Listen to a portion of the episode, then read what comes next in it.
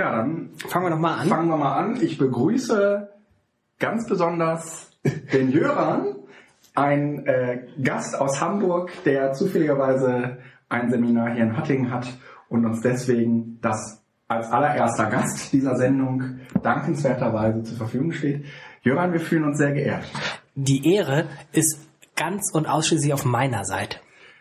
Und dann, Hallo Jöran. und dann, ja, wie äh, schon so häufig ist der liebe Felix mit dabei. Was wäre diese Sendung ohne Felix? Ja? Wieso, wie schon so häufig? Gab es schon mal ohne ihn? Nein, nein. Wir wollten mal ohne Das ist ihn eine machen. geheime Folge. Und dann habe ich sofort gesagt, nee, eine Sendung ohne Felix ist keine Bildung, Zukunft, Technik Sendung.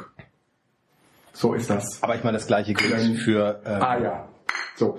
Äh, ähm, zur Erklärung für die Hörer, wir haben äh, Stoff dabei, äh, alkoholfrei bis äh, ein bisschen. ähm, also wir sind alle alkoholfrei, ne? Aber ich hätte auch Stoff noch dabei. aber. Ich muss fahren. wir werden den erst zu späterer Stunde auspacken. Wir sind ja eigentlich in der Blockbuster-Zeit. Ähm, jetzt gleich nicht ausschalten. Flut habt ihr schon genug gehört.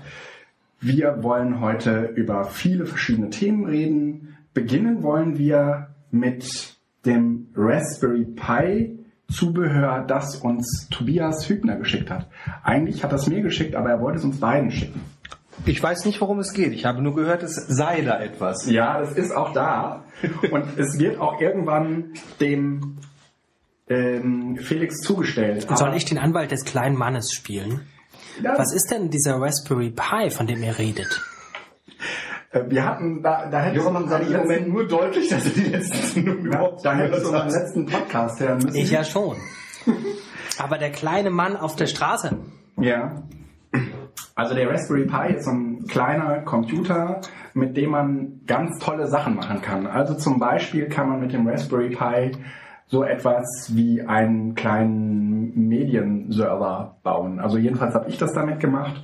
Und als wir da so drüber, also und so richtig inspiriert worden bin ich eigentlich von äh, Tobias Hübner auf dem letzten EduCamp. Und der Raspberry Pi ist ein Open Hardware äh, Projekt.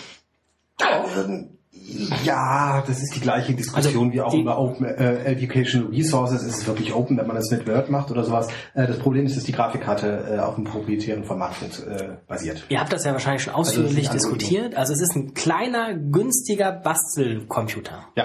Genau, man kann sich die Einzelteile im Prinzip bei Amazon und anderen äh, großen Versandhandelsunternehmen zusammenkaufen. Was man braucht, ist im Prinzip ein Gehäuse, ein Netzstecker und diese Platine, diese Raspberry Pi Platine.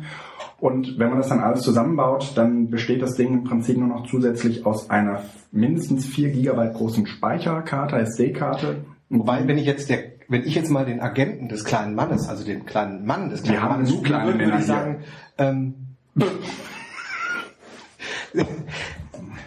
ja, äh, kann ich schon nicht mehr vor. Ähm, ja, Ich habe noch am meisten Haare.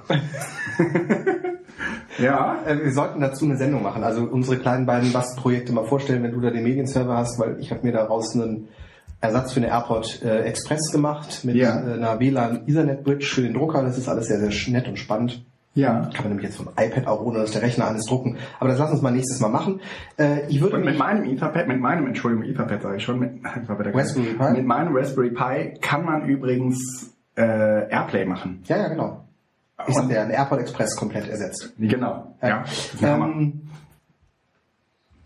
besprechen wir mal. Ich freue mich total auf die Sachen. Ich habe da nur ein Foto von gesehen von Tobias, was er dir Ja. gegeben hat. Ja. Nämlich, dass man auch diese, dieses, dieses Analogboard oder da ist ja so ein Ding drin, wo man noch Sachen dran stecken kann, um Sensoren und sowas zu machen. Äh, da habe ich mich nämlich bisher gar nicht dran getraut. ja. Und ähm, da bin ich gespannt, was funktioniert.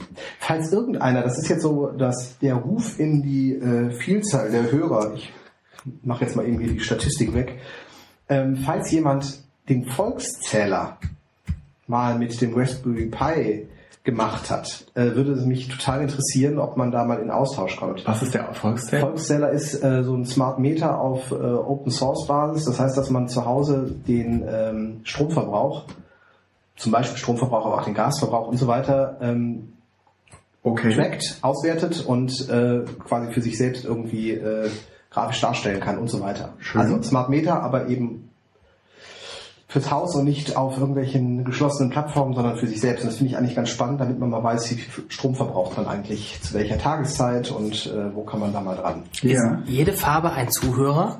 Nein, jede Farbe ist ein Server. Es gibt unterschiedliche Server bei Xenon.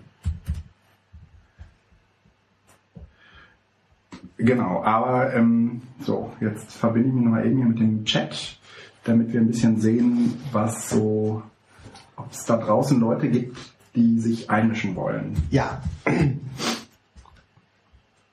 Kleine und große Männer, Frauen Ja. auch. Ja, genau. Und äh, kommen wir zu unserem ersten Thema, nachdem wir äh, Tobias Hübner ausführlich gedankt haben. Haben wir das richtig, aber das machen wir noch, wenn es dann da ist, also- Wir werden damit experimentieren. Auf jeden Fall ist es gutes Geek-Zubehör für die Kinder zu Hause. Wow. Ähm, Hm? Ja. Hm? Also das ist so, das sind so LED-Zeugs und so und dann kann man, ja, das kann man alles irgendwie noch auf den Raspberry Pi draufbauen und dann leuchtet der halt, wenn man den richtig programmiert. apropos Kinder. Sag's. Das ist ein Der Delling des Podcasts Hallo. ist gescheitert. Also, bei Kindern denkt Felix an mich. Das klingt so abgesprochen. ja? Das, das hört sich fast so an, als würden wir ein Etherpad betreiben, um uns vorher irgendwie Themen. Äh, Schlüsselstellen stehen da nicht drin. Apropos Etherpad betreiben. okay, Jöran, dein Worte. Mein Etherpad hat ein Plugin. Da kann man sehen, welche Etherpads es gibt auf dieser Installation. Und ähm, das ist enorm praktisch. Viele Leute sind sich vielleicht auch gar nicht so bewusst, was in so einem Etherpad drin steht, ist ja jetzt nicht so heimlich, Ja. wie manche Leute da Dinge reinschreiben, muss man, wenn man sich das als Admin anguckt, mal Sag mal, wie das geht. Also ich meine, wie funktioniert das? Äh, äh, wie installiert man überhaupt ein Plugin? Also ich weiß ungefähr, wie man ein Etherpad installiert. Ähm, zumindest bei den Übernauten, da habe ich meinen Webspace. Ja, ich meine es auch. Ja, und da, da, das ist auch übrigens super für alle, die gerne ein Etherpad installieren wollen oder gerne ein Etherpad haben wollen. wollt ihr meint Überspace, ne? Über, ich sage immer Uberspace. Ja, ja, aber weil ihr Überlauten sagtet. Die, die, Ja, die heißt aber- auch so. Heißt Ja, auch ja, so, heißt die? Okay, ja, genau. okay, Also du bist ein Überspace. Übernaut, ja? Ach so, Ja. okay. Also, ne, die, die. Wir alle sind Übernauten. Ja. Ne? Aber wir haben ein Uberspace. Also ähm, zur Installation äh, eigentlich total easy. Äh, auf sein Pad gehen, hinter den Domainnamen Schrägstrich Admin eingeben, vorher in der Config einen Admin freischalten. Dann gibt es eine Plugin-Sektion und da kann man dann zum Beispiel das äh, Plugin äh, Pad Manager oder irgendwie sowas heißt das Ja. ähm, auswählen. Also das äh, ist extrem praktisch, wenn man äh, eben ein Etherpad betreibt, sowohl was ganz öffentlich ist. In meinem Fall unser Pad ist ja komplett öffentlich, um Ja. einfach mal zu gucken, wer treibt sich da eigentlich so drauf rum und was macht es. Allerdings verliert man da schnell den Überblick äh, bei fast 1900 Pads, die da inzwischen Mhm. drauf liegen. Mhm. Ähm, wir haben allerdings in der Schule intern für die Arbeiten auch ein Etherpad angelegt und da ist es sehr, sehr praktisch, weil wir, weil ich dann quasi die Try and Arrow Sachen, die die Kolleginnen und Kollegen machen, äh, ein bisschen äh, beobachten kann, gegebenenfalls Rücksprache halten kann, weil ich halt weiß, was ich tue. Also so eine ähm, Auflistung der Pads ist praktisch. Die hauptsächliche Anwendung ist vermutlich, dass irgendwelche Leute anrufen oder eine Mail schreiben und ihre URL vergessen haben, unter der sie eins angelegt haben. Man kann sogar in dem Pad suchen, aber dann Im äh, Text? in, in dem Pad selbst, allerdings wird dann das komplette Etherpad äh, indiziert und lässt sich wohl auch von Google durchsuchen und sowas. Dadurch Aha. ist es dann, also das will ich nicht machen. Ja. Okay. Aber man kann auch einzelne Pads ähm, beobachten. Also äh, einmal als. Admin nur, so dass ich sagen kann, bitte track mir dieses Pad und zeig mir, was, wann welche Veränderungen zuletzt gemacht werden. Aber es gibt auch, glaube ich, noch andere Möglichkeiten, ne, Jöran?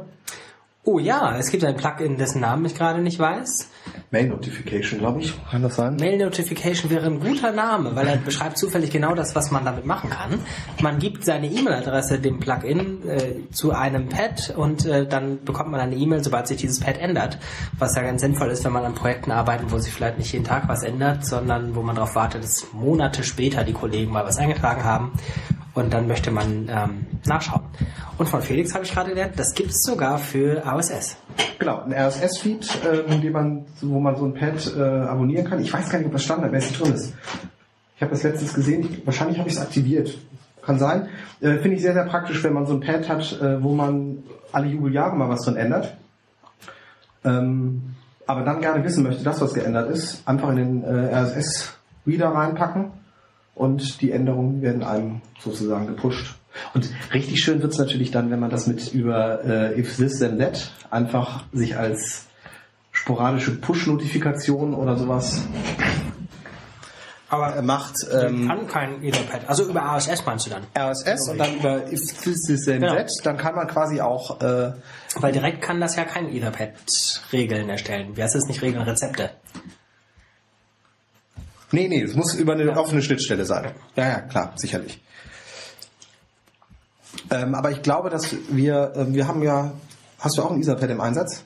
Ja, ja, habe ich. Und ich muss auch Gebastelt oder nicht?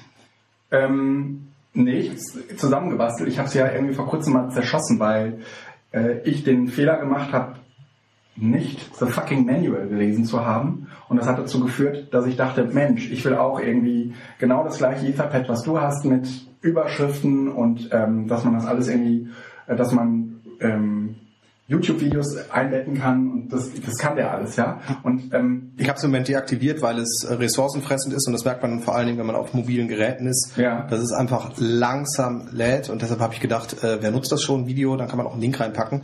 Aber es ginge theoretisch. Ich habe es mal in der Demo-Seite eingebaut und habe es dann aber wieder rausgenommen, weil ich lieber Reload sofort da als irgendwo so. Na, und ich habe es halt irgendwie äh, gedacht, das ist Teil der neuen Software, die ich mit dem Etherpad installiere und dann habe ich so oft das Etherpad installiert und Ah. so oft irgendwie mit der Datenbank rumgefuckelt, dass die irgendwann weg war. Und dann hat auch kein Backup mehr geholfen, was ich mir aus irgendetwas anderem ziehen konnte, weil das offensichtlich, weiß ich auch nicht, irgendwie ein Wurmloch war auf jeden Fall weg. Und ähm, dann äh, hast du mir irgendwie in irgendeiner BZT-Folge von den Plugins erzählt und dann fiel es mir so viel Schuppen von den Haaren und ich dachte, verdammt, hätte ich mal äh, Plugins gesucht. Ja? Und das habe ich eben nicht getan, sondern ich habe vor allem... Also diese Schnittstelle gibt es schon länger. Die haben jetzt das äh, Etherpad halt aktualisiert. Das war auch vorher schon drin, aber immer nur über äh, Hintertüren und die haben halt jetzt ein schönes Frontend dafür gemacht. Ja. Und ähm, wenn ich ehrlich bin, nutze ich es auch wirklich seitdem erst richtig. Ähm, man, wir könnten ja mal überlegen, einfach in einer der nächsten Sitzungen so ein bisschen die Plugins vorzustellen. Ja. Weil jetzt das hier spontan rauszusuchen, Ja. ähm, weil ich dann auch die Differenz zwischen dem öffentlichen Etherpad und welche Vorkehrungen ich zum Beispiel treffe für ein schulinternes nochmal deutlich machen kann Okay. ähm, oder wie wir das äh, für die verschiedenen OER, Edu und sonst was Camps gemacht haben, dass wir quasi so einen automatischen Starttext da reinsetzen. So Vorlagen meinst So du? Vorlagen, wo Mhm. man einfach dann, äh, wenn man einen Pad eröffnet, was einen gewissen Begriff am Anfang stehen hat, eine andere Vorlage kriegt, als wenn man einfach Ja. nur ein normales Pad eröffnet. Das Aber das ist, das ist ein bisschen länger als das. Wir haben ja heute einen Gast und der ist ja, Ja. viel, viel wichtiger als das unbedingt. Und der Gast? Ja. Apropos Kinder, Jöran. Ja, Süßigkeiten haben wir jede Menge hier. Und ich muss gar nicht so viel reden, weil in der ganzen Zeit, wo ich nicht rede, kann ich die Süßigkeiten essen. Ja, ich Ähm, mach mal ein kleines Bild von den Süßigkeiten, damit der Hörer... Ich habe schon Wein gemacht. Äh, Sweet, so. Sweet Wine sozusagen. Sweet- Es, man kann so viele Wortspiele mit Wein machen. Ja. Äh, ach so, ich soll das der Schule erzählen. Apropos Kinder, Jöran. Die Kinder, mit denen ich gearbeitet habe, waren gar keine Kinder, sondern Jugendliche. Siebte Klasse? Und äh, das hat man sehr gemerkt. Ich bin da vielleicht auch etwas naiv reingegangen. Hört man siebte Klasse. erzählen? Das können Äh, wir, ja, aber Ja, wir schon, aber... Du, du Ist das jetzt aus dem Off quasi, ne? Na, das, genau, das ist so ein bisschen, als würdest du gerade in den Kühlschrank reinklettern. möchte eher das Gefühl der Öffner, liegt, der Öffner liegt auf deinem Platz. So, Ja. okay. Ja. Alles klar. Äh, also bisher hat sich noch niemand beschwert, was daran liegt, dass uns kaum jemand zuhört. Dann Aber- kannst du noch mal das Wort mit F sagen. Und das ist ja auch eine Aufzeichnung, ne? Es, und es ist vor allen Dingen unser Podcast und unser Webspace. Da können wir Fuck sagen, so oft wir wollen. Ja, es ist, es ist jetzt auch nach acht. Jetzt ist ja auch der Tatort wieder im Internet zu Dieser sehen. Podcast darf erst nach 20 Uhr gestartet werden. Vielen Dank für Ihr So, Verständnis. jetzt erzähl doch mal bitte von deiner Ich war in Schule. der Schule, ich Ja. habe ja keine Schule, aber ähm, ich arbeite tatsächlich ja sonst immer nur mit Erwachsenen. Also ich gehe jetzt mal davon aus, dass mich jetzt nicht jeder kennt. Also ich mache so Bildungssachen, irgendwas mit Internet und Bildung. Und ähm, sch- arbeitete aber nur mit Erwachsenen, vielleicht nochmal mit irgendwie sehr alten Schülern, aber nie mit ähm, Kindern oder Jugendlichen und habe aber immer indirekt mit denen zu tun, weil ich mit Erwachsenen arbeite, die mit Jugendlichen arbeiten, zum Beispiel Lehrer. Also du hast- Staunen habt ihr gar nicht Nein, nein, gewusst. ich- und ähm, jetzt ähm, äh, und ich mache ja auch manchmal sowas, was dann Lehrer mir immer vorwerfen. Ich schreibe Unterrichtseinheiten und dann kommt sehr schnell dann äh, noch nie von der Klasse gestanden, aber eine Unterrichtseinheit schreiben wollen, ne? Ja, genau. ich muss ja auch, weiß ich nicht, wenn ich Psychologe bin, nicht selbst selbstmordgefährdet gewesen sein. Um, na gut, das ist ein anderes Kapitel. Also ich glaube schon, dass es auch von Vorteil ist, wenn man diese Erfahrung authentisch, ne? ja, ja, das stimmt. Also es ist, glaube ich, auch nicht schlecht, wenn man diese Erfahrung aus erster Hand hat. Und meistens äh, frage ich dann einfach Lehrer im Umfeld, ob sie Unterrichtseinheiten testen. Und in dem Fall habe ich es aber mal selbst gemacht. Bin dafür in eine Stadtteilschule gegangen. Das ist in Hamburg äh, die Gesamtschule, Stadtteilschule. Also ist natürlich schlimmer mit dem Systemumbau. Es ist komplizierter und bestimmt nicht korrekt, das so gleichzusetzen. Ähm, das ist eine Schule für alle, mit der man auch äh, Abitur machen kann. Und es ist aber eine Schule für alle. Alle. Alle. Und da war ich in einer siebten Klasse, da waren hauptsächlich, würde ich sagen, 13-Jährige, auch ein paar 14-Jährige. Und es waren 32, es war keine Klasse, weil das dann eine Reformschule ist, wo die Klassen äh, jahrgangsübergreifend zusammenarbeiten. Insofern haben die da Siebtklässler aus vier verschiedenen Gruppen zusammengeholt. Dadurch kamen die 32 da zusammen. Das Und ist eine, norm- nicht eine normale, eine große Klassengröße, die aber durchaus vorkommt. Also Ja. 30 Schüler, 32 in Ja, selben das ist schon schlimm. Aber 30 ist jetzt nicht eine Sache, wo man sagen muss, ich meine, ich habe auch höchsten Respekt vor Lehrern, die mit 15, 14-jährigen pubertierenden Jungs und Mädchen arbeiten. das ist seltsam. Hm? Es ist ähm, anstrengend. Also ich, ich fand es alles toll und es hat auch sogar erstaunlich gut geklappt. Also sogar das zweite, was wir gemacht haben, war ein Google Quiz und Google Quiz haben wir noch nie mit Jugendlichen gemacht. Ähm, aber auch das funktionierte erstaunlich gut. Aber es ist doch deutlich eine andere Welt, so ähm, 13-, 14-Jährige. Die müssen ja alles aushandeln. Ist das nicht toll? Ähm, Wie, wie hat sich das denn bei euch geäußert? Also ich meine, wie merkt man das mit 13, 14, dass die alles aushandeln? Sie sind nie ruhig. Wenn ich das mal so auf den Punkt bringen darf. Nie. nee. Wenn du sagst, Bei können wir, 32, da redet halt immer einer. Ich meine, Ja, aber selbst immer wenn einer die mit die anderen 30 Minuten total beherrschen. Ne? ja, ja, und wir haben dreieinhalb Stunden gemacht. Was denn? Zuerst eine Unterrichtseinheit ähm, zum Thema Handy, Smartphone.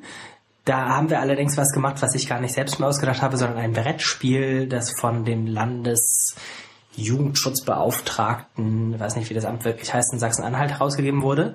Es heißt Jugendlich frisch Pimp My Handy. Gott. Erstes Das Feedback, bestimmt auch total erstes Feedback eines 14-jährigen Mädchens. Die wollen uns verarschen, ne? ja, richtig, gut erkannt. ähm, und das haben wir ähm, dann gemacht und das war nicht so gut, was aber dann würde ich sagen tatsächlich im Spiel liegt. Ähm, das nach einer halben Stunde hatte ich als Spielleiter dann auch verstanden, wie es geht. Äh, das Interessantere war tatsächlich das Google-Quiz. Und das hat erstaunlich gut funktioniert. Es war auch interessant hinsichtlich der Gruppendynamik. Also wir sagen beim Google Quiz ja immer, eine Schwierigkeit besteht darin, irgendwie eine Lösung zu finden innerhalb von 30 Sekunden, aber die größere Schwierigkeit besteht darin, dass man sich zu sechs in einer Gruppe auf eine Lösung einigt. Und das ging auch, glaube ich, zur Sache manchmal.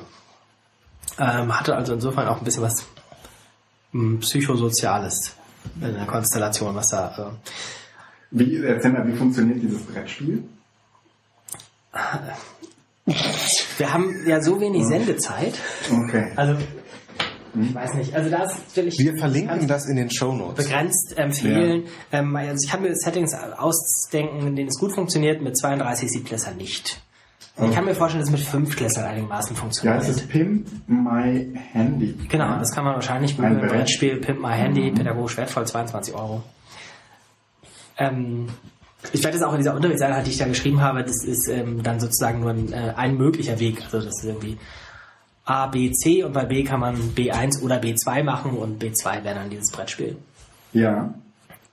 Äh, aber nochmal, ähm, was, wa- du machst ja sehr viel mit äh, Erwachsenen, also mit Menschen, die da sitzen, weil sie vielleicht wollen, weil sie vielleicht nicht, nicht wollen, sondern müssen. Das ist ja eigentlich eine ähnliche Voraussetzung wie auch in der Schule. Na, die Schüler sind ja nicht freiwillig da. Ja, Erwachsenen, die äh, ihr beschult, äh, ja auch nicht unbedingt immer alle. die könnten sich zwar wehren, aber letzten Endes ist bei denen halt der Grad der Freiwilligkeit so, dass sie halt dann nicht arbeiten müssen, sondern mal Fortbildung. Ja. Also es ist ja nicht so, dass die sich hierhin drängen wahrscheinlich. Also zumindest immer, ne? Und ähm, von daher würde ich sagen, dass die Eingangsvoraussetzungen eigentlich ähnlich sind. Die würden sich nicht in ihrer Freizeit anmelden, sondern die melden sich in ihrer Arbeitszeit an. Von daher ist es auch so eine Geschichte, die so ein bisschen Verdrängung ist. Ähm, was, was ist der Unterschied? Also warum funktionieren, was machen die Erwachsenen da anders als die Kinder? Also ich würde schon Ich kenne halt nur stark, das eine. stark widersprechen von, von der Freiwilligkeit. Ja. Das ist ja eine Grundvoraussetzung der ganzen Situation. Also auch in einer beruflichen Fortbildung, im Coaching, im Workshop oder sowas sind die Teilnehmer zumindest zum Teil freiwillig da, während in dem, äh, weiß nicht, kann man sagen, totalitären Umgebung der Schule, also es ist einfach irgendwie ganz klar sanktioniert, äh, wenn du da nicht teilnimmst. Ähm, Aber es kam, das, ich glaube, das, das ist war- wie der Hund im Zwinger. Das kriegen die Schüler gar nicht mit, dass sie das, dass sie gezwungen werden. also sie haben wesentlich offener als Erwachsene gesagt, dass sie eigentlich nicht da sein wollen. Andererseits freuen sie sich nach dem Ferien meistens, wenn sie zurück können, weil es nämlich langweilig war. Ja, ja. Also der, der Lehrer sagte zu mir auch irgendwie, äh, als dann gerade so eine Phase war, mitten im Spiel und gerade mal irgendwie wieder so laut war, dass ich gar nicht reden konnte.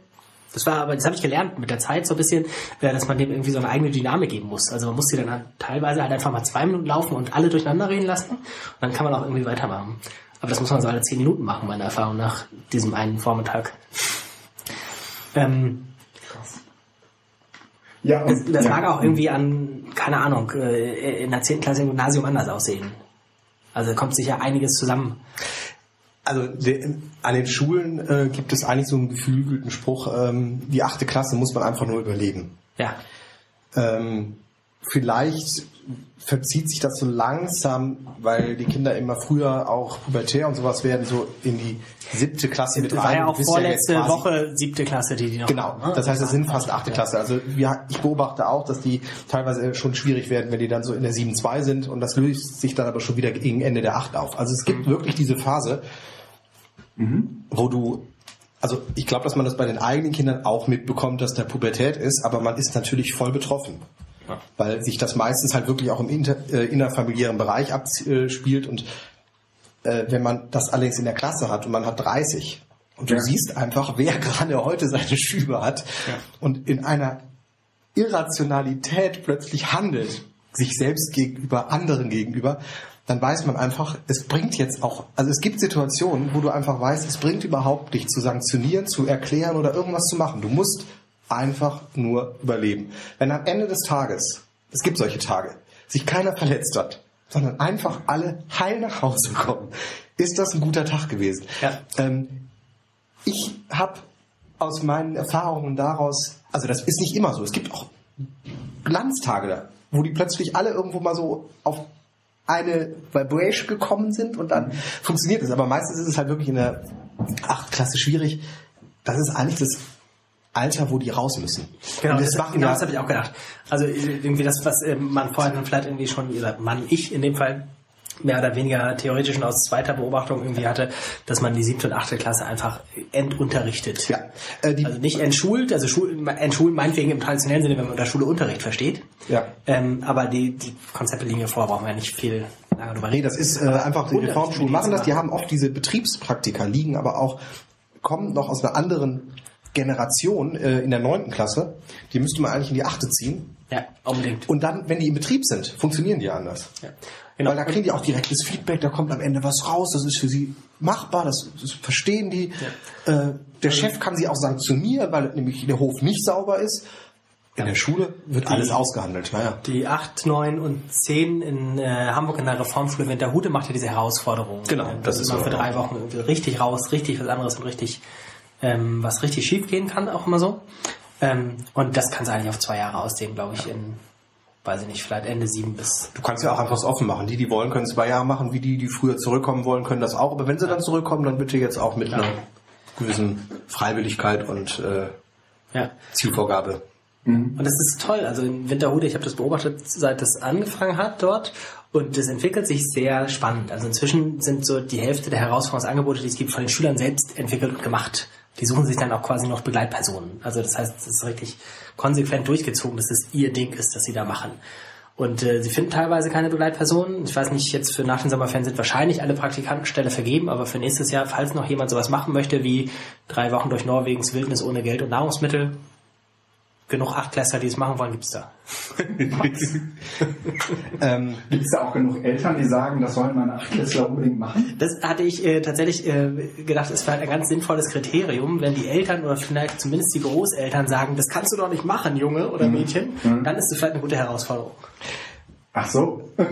Also dieses ähm, läuft ja an vielen Schulen. Ne? Das ist ja nicht nur Hamburg, sondern es gibt ja wirklich äh, die meisten Schulen, die sich heute reformpädagogisch orientiert nennen, haben das ja irgendwie integriert. Und ähm, ja, die Nachfrage wird da sicherlich noch steigen. Aber es ist doch schöne äh, Möglichkeiten, die sich da für die Studierenden ergeben, äh, um Praxiserfahrung am lebendigen und Objekt Auslandserfahrung und Auslandserfahrung auch für äh, Erwachsenenbildner, damit sie früher mit Sieb- und Achtklässlern in Berührung kommen. Nächstes Thema. Nee, nee, nee, so schnell nicht. Ähm, ich habe ja auch mal in der Schule äh, sowas gemacht. Also ein, bisschen anders, glaube ich, als bei euch. Das du bist doch fast Chemielehrer, oder nicht? Bin ja fast Chemielehrer. Ja, ja, ich bin ja fast weißt Chemielehrer. Du, weißt du, das haben wir, das haben wir auch mal reflektiert. Ne? Also ja, aber ich verdränge das ja immer wieder, damit es ja, schön ist. Ja, was? Da musst du aber lauter was sagen. Ja, ich wollte das jetzt erstmal. Äh, also ähm, war mal an so einer Schule, das war auch irgendwie so achte Klasse, aber das war so eine Privatschule. Und es waren eigentlich die ganzen armen Säue, wo die Eltern halt arbeiten, bis der Arzt kommt und äh, irgendwie um halb sechs dann der Chauffeur kommt, um sie abzuholen. Nicht bei allen, aber halt auch die. Und mit denen haben wir, das waren, die machen das dann direkt irgendwie für die ganze Jahrenstufe, das waren irgendwie so 60 Kinder und ähm, da weiß ich eigentlich nichts zu berichten. Ja? Also die ruhig zu stellen ist so eine Sache. Und es war irgendwie so, die sollten am Schluss ihre Ergebnisse präsentieren.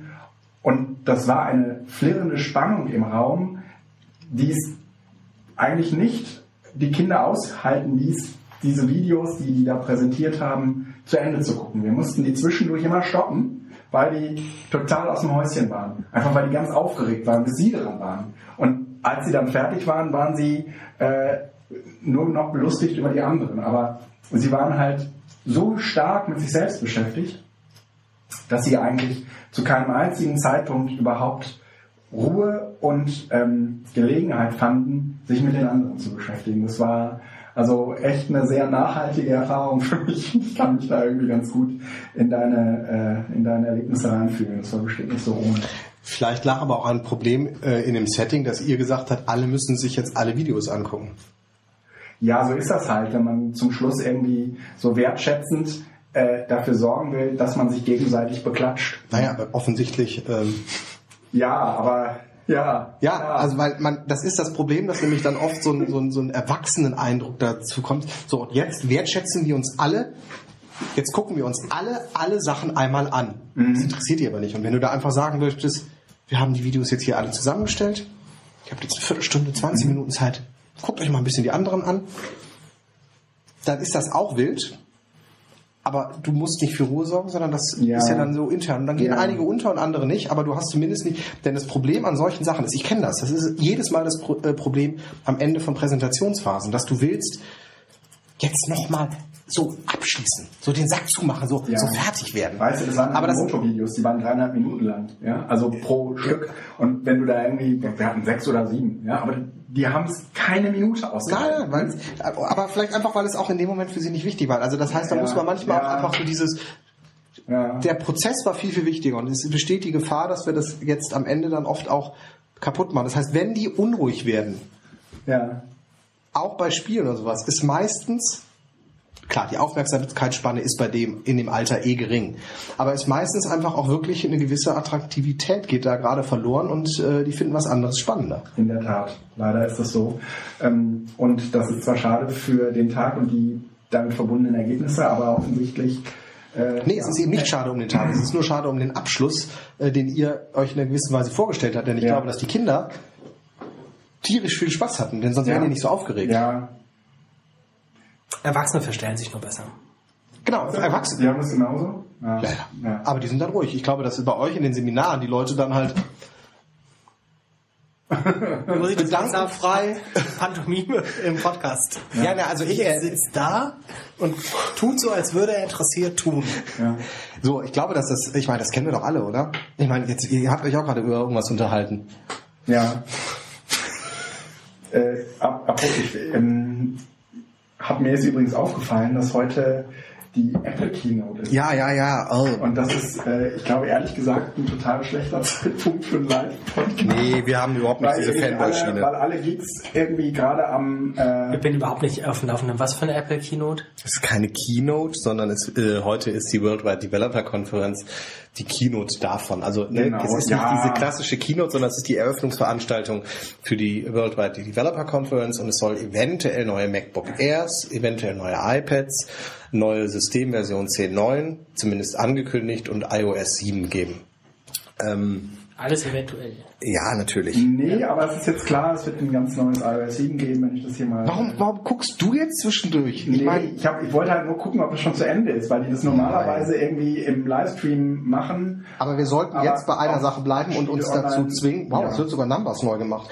Ähm, lass uns jetzt bitte den Podcast weiterführen, weil das äh, geht ganz nach hinten los. Ja, ja, genau. Also, Äh, ich- also ich glaube, man kann es aber sagen, ich, das fände ich, finde ich extrem spannend. Also erstens, ich glaube, dass die Schülerinnen und Schüler oft verschult sind und deshalb genauso reagieren.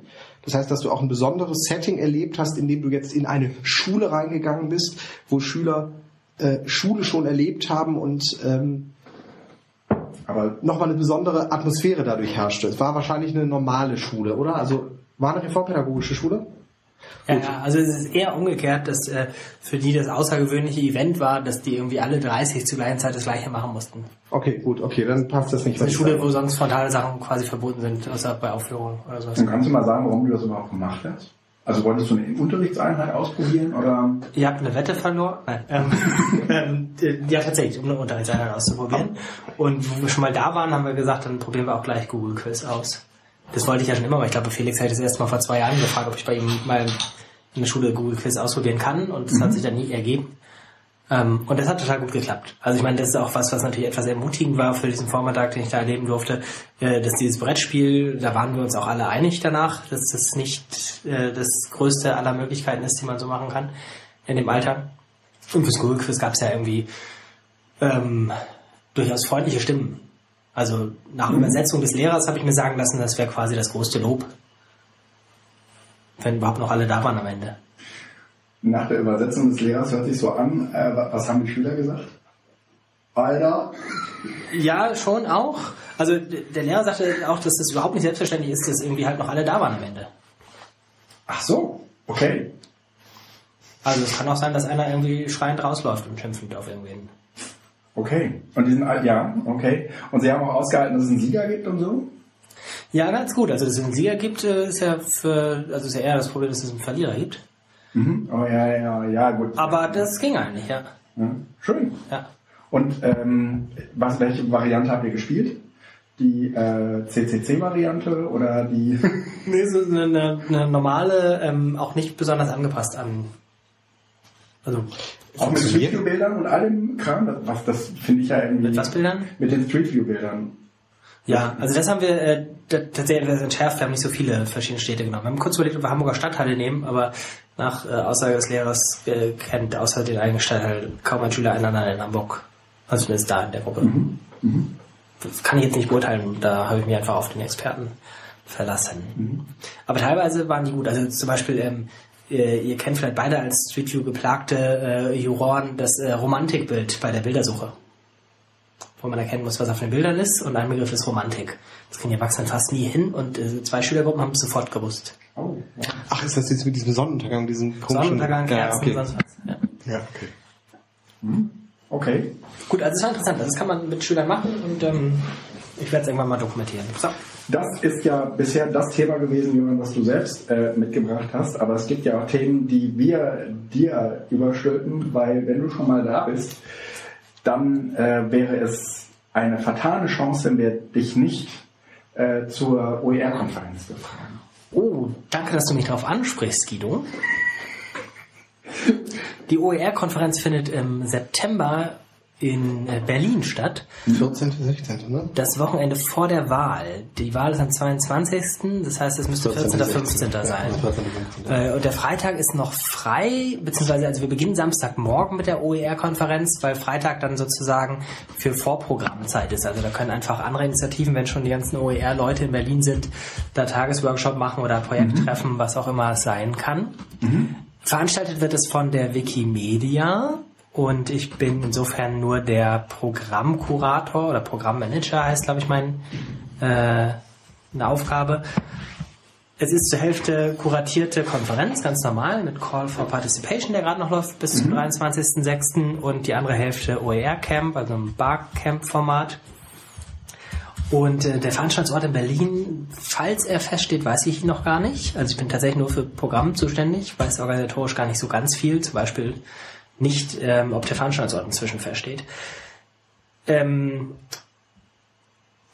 Und sag mal was äh, äh, zum Programm. Also wie plant ihr das und was wird es alles an verschiedensten Zugängen zu OER geben? Oh.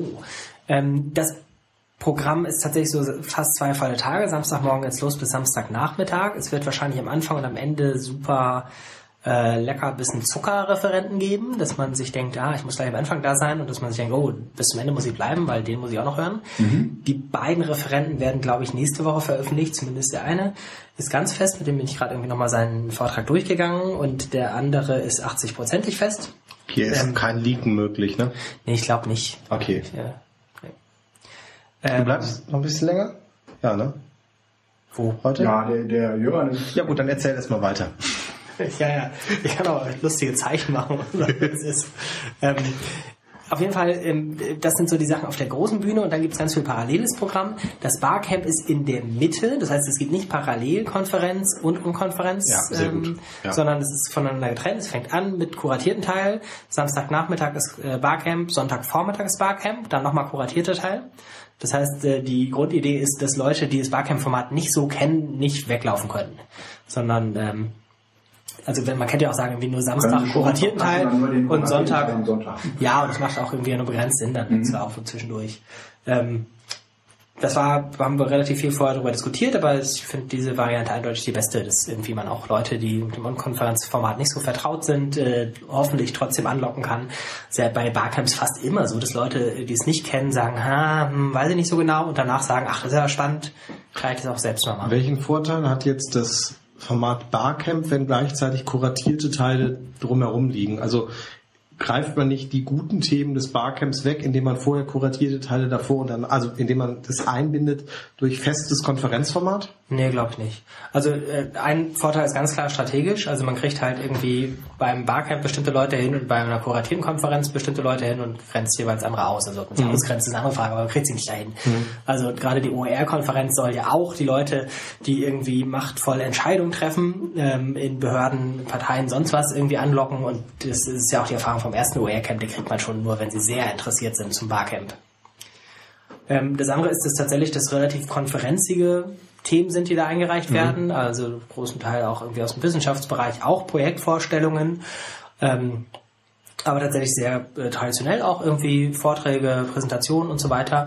Und wir dann eher, würde ich sagen, die vom, vom, von der Form her anderen Themen im Barcamp teilhaben. Also wo Leute sagen, hier denke ich gerade drüber nach, hier, das möchte ich mal vorstellen, hätte gern Feedback dazu, hier würde ich gerne mal gemeinsam mit euch brainstormen. Also auch genau diese Sachen, die eigentlich nicht für eine Konferenz ausreichen, aber wo man so einen Workshop spontan und sowas laufen kann, Best Practice zeigen äh, oder auch arbeiten. Also soll es einen, Slot geben, wo man sagt, hier äh, wird Ja. OER produziert oder ist das eigentlich so ein Fokus, der so ein bisschen Da du beim? Barcamp ja machen kannst, was du willst, Ja, kannst klar. es äh, theoretisch anbieten. Ich glaube, dass es nicht so nachgefragt wird. Ich würde sagen, ähm, Leute, die tatsächlich was machen wollen, brauchen dann auch mehr als zwei Slots. Ja. Und dafür ist eigentlich dann der Freitag gedacht. Deswegen haben wir Freitag gar kein Programm, also nur abends dann irgendwie Get Together. Ähm, dass man sagen kann, man macht Freitag einen Vor-Up-Workshop, wo man an dem Material arbeitet oder sowas. Ähm, weil ich glaube, dass so eine halbe Sache nicht so richtig viel nützt. Also ich glaube, irgendwie 90 Minuten mal an was arbeiten ist zu wenig. Nee, aber ich meine, wir haben jetzt gerade auch ja vorher äh, 20 Minuten, eine halbe Stunde darüber gesprochen, dass du Material erstellt hast, was du im Unterricht erprobt hast und sowas. Also das ist das generelle Thema im äh, OER im Moment. Äh, wir müssen jetzt produzieren. Ich bin da durchaus skeptisch. Natürlich müssen wir auf der einen Seite produzieren, aber es ist nicht mit, der, mit dem Arbeitsblatt getan. Es ist noch kein OER. Nee, und es ist, ähm, also das ist auch, finde ich, überhaupt keine Konkurrenz. Also Leute, die sich treffen, um über das Thema zu sprechen und wie man das weiterkriegt, ist, ist ja nicht so, dass die dann sozusagen sonst an den Wochenende zu Hause sitzen und entwickeln würden. Mhm. Erstens sind es gar nicht unbedingt die gleichen Leute. Also die Leute, die halt irgendwie äh, über OER entscheiden oder über OER forschen, sowas sind nicht unbedingt die Leute, die auch OER entwickeln. Mhm. Ähm, ich habe auch ab und zu Anfragen, weil ich ja mit Felix zusammen dieses White Paper zu OER geschrieben habe. Ah, wir wollen hier Materialien entwickeln zum Geschichtsunterricht sowieso und wollten fragen, ob sie nicht da uns begleiten könnten. Nein. Also für OER zu Geschichtsunterricht entwickeln muss man vor allem zwei Sachen haben. Geschichtskompetenz und Materialkompetenz für Geschichtsunterricht. Und das habe ich beides nicht. Also weil ich irgendwie über OER schreibe, hat es überhaupt nichts mit der Kompetenz zu tun, OER zu entwickeln aus meiner ja. Wahrnehmung. Mhm. Ja, das ist so ein bisschen auch, ja. Okay. Ähm, sag nochmal zu diesem Call for Paper, der da jetzt ansteht. Der ist aber äh, jetzt nicht für den Barcamp-Teil, da könnte man ja auch irgendwie denken, so wie man irgendwie nee, im da gibt's einen Mix. Ja, das gibt's auch. Also es gibt einen Mix für den Barcamp-Teil, da kann man ah, reinschreiben. Muss man aber nicht. Einen Mix für den Barcamp-Teil. OERcamp.de ist einfach das OER-Camp mit ganz normalen Mix. Ich glaube, das Forum ist da noch unangetastet. Ähm, mhm. Ich meine, das ist ja auch die, die, ständige Diskussion beim Barcamp. Muss man vorher was einreichen ja. oder nicht? Genau, muss man ich, ich finde nicht. Ja. Und bei dem kuratierten Teil ist das tatsächlich ein ganz normales, traditionelles Call-Verfahren, wo der Veranstalter OER.de? Nee, OERcamp.de. Ah, ah. Ähm, Inneneinrichtung ist ja auch okay. Die es gibt äh, fünf Partner, glaube ich, die Mitveranstalter sind. Mhm. Äh, Creative Commons, die MAP, also Medienanstalt Berlin-Brandenburg, Wikimedia als Hauptveranstalter, äh, das Collaboratory, habe ich mhm. dann vergessen? Ich glaube nicht. Mhm. Ähm, wir hoffen, dass wir auch Creative Commons? Ja. Mhm. ja ähm, Medienpartner, PB21 und die Werkstatt und viele Unterstützer, die ganzen OER-Plattformen und Projekte, die da schon aktiv sind in dem Bereich. Mhm. Das sind dann auch eher diejenigen, die sich Freitag vorab schon treffen und sagen, wir machen hier einen Workshop der Hand dazu. Okay. Das sind auch teilweise die gleichen Leute, die in verschiedenen Formaten was anbieten. Also die Leute von äh, Schulbuchomat oder sowas, ähm, ich weiß nicht genau, ob das jetzt wirklich die genau das machen, aber ich habe so im Hinterkopf, äh, machen halt Freitag ein Projekttreffen vorher mit Leuten, die an Projekt mitarbeiten, stellen im äh, kuratierten Teil vor, weiß ich nicht, zehn Fehler, die nicht jeder machen muss, der OER machen will, also eher einen klassischen Vortrag mhm. und machen eine Session mit äh, praktischer Anleitung zu sowieso. Zur ja. Bedienung wahrscheinlich, ja, genau. Ja, ja. Ihr kommt ja im Moment in diesem OER-Bereich relativ rum, ja, auch du bist da irgendwie noch relativ gut äh, im Thema. Habt ihr irgendeinen Eindruck davon, äh, Zahlen wird es ja gar nicht geben, aber einen Eindruck davon, wie, wie weit das äh, auf Akzeptanz bei Lehrern stößt? Also gar nicht, also nehmen wir mal an, Sie wissen davon. Ja? Also inwiefern äh, sagen Sie dann, oh, das ist aber eine tolle Idee? Oder sind Sie eher, sagen wir mal, vorbehaltlich und sagen, naja gut, aber das brauchen wir doch alles nicht. Ne? Also in welche Richtung tendiert es dann so? Die Frage, ob die Grundannahme, die wissen davon, nicht schon der Fehler ist. Nee, aber nee, nee, das, also es ist schon klar, dass Sie nicht alle davon wissen, aber wenn ihr in Vorträgen davon erzählt, mhm ähm, und sie ja dann davon wissen, ist es dann nicht, also wie verhalten die sich daraufhin? Also wie ist so deren, ähm, äh, deren Ausschlag? Gucken wir mal den Lehrer an. Ja, ich in, welche Richtung? Ich habe das Gefühl, dass sich tatsächlich mehr bewegt, als ich vorher gedacht hätte, aber viel mehr auf so ähm, äh, politischer, behördlicher Seite. Okay. Also bei so denen, die irgendwie äh, Infrastruktur, Rahmenbedingungen, Finanzierung, ja. teilweise Gesetzgebung ähm, diskutieren. Ähm, hätte ich nicht gedacht jetzt, wenn man mich so vom Jahr irgendwie vom letzten OER-Camp gefragt hätte. Ähm, ich sehe jetzt weit und breit nicht irgendwie eine Community, die durch die Decke gehen würde, weil plötzlich von den Lehrern Materialien unter OER labeln und äh, miteinander erstellen und veröffentlichen wollen. Ja, ich werde genau diese Frage halt auch äh, gerade in Interviews, äh, Bildungsserver war jetzt ja auch letztens wieder eins äh, ja. gefragt. Ähm, das, also nach dem Schultrojaner, und das steht so auch schon im White Paper 1 drin, also nach dem Schultrojaner hat das einen tierischen Push gegeben. hat dazu geführt, dass die Lehrerinnen und Lehrer eher verängstigt waren, was das Material anging. Es hat aber einen öffentlichen Diskurs gegeben, der dazu geführt hat, dass die der dazu geführt hat, dass die äh, Schulbuchverlage vor allen Dingen nach Jahren aus dem Pushen gekommen sind, zumindest auf diese Digitalisierung aufzuspringen. Also ich meine, es gibt inzwischen digitalisierte Schulbücher und die Schrankenregelung, äh, was Kopien, analoge Kopien im Unterricht angeht, sind teilweise, teilweise auf digitale Materialien der Schulbuchverlage äh, erweitert worden. Das heißt, wenn man das mal jetzt so betrachtet auf die letzten anderthalb Jahre, hat's viel gegeben, wo sich was bewegt hat. Also da muss man auch einfach eine gewisse Flexibilität der Schulbuchverlage einfach mal den Schulbuchverlagen attestieren. Da tut sich was. Ja. Ähm, und gerade weil die eben nicht, also dies tut sich viel zu wenig auf der einen Seite, aber es tut sich ein bisschen was und gerade weil die aber in so einer Art dem, dem maximalen Druck quasi damit immer ausweichen, hat es nirgendwo den Knall gegeben. Und ähm, an den Schulen selbst ist die Materialfrage kaum existent, denn mal positiv formuliert, weil sich kaum ein Lehrer darum schert, macht auch jeder das, was er vielleicht nicht darf, aber was sinnvoll ist. Das heißt, in dem Moment, wo ich die ganze Diskussion ums Urheberrecht mit Wucht in die Schulen presse, kann es sein, dass es insgesamt eher auch qualitativ zurückgeht, weil nämlich die Lehrer plötzlich sagen, nee, nee, nee, jetzt gebe ich dir das lieber nicht weiter, vielleicht bist du ja ein Spitze. Das heißt, ähm, der Materialaustausch funktioniert in diesem, unter diesem Radar viel, viel besser oft, als man das annimmt. Und ähm, diese Debatte um Materialerstellung, was dann OER ist oder sowas, also ich versuche Material, was ich wirklich komplett selbst erstelle, äh, dann meistens unten mit dem CC BY zu machen. Das landet nicht immer auf einer Webseite, das könnte man jetzt noch machen, damit das da weitergeht, aber mein Bezugsrahmen, und das war damals schon im Referendariat auch so, dass ich das für mich, also die, die Material, was man in Materialbörsen findet, for Teachers und was es auch immer noch gibt, kann ich in der Regel nicht anwenden weil es zwar eine Materialgrundlage ist, ich habe aber weder Ahnung, vor welcher Klasse ist das angewendet worden.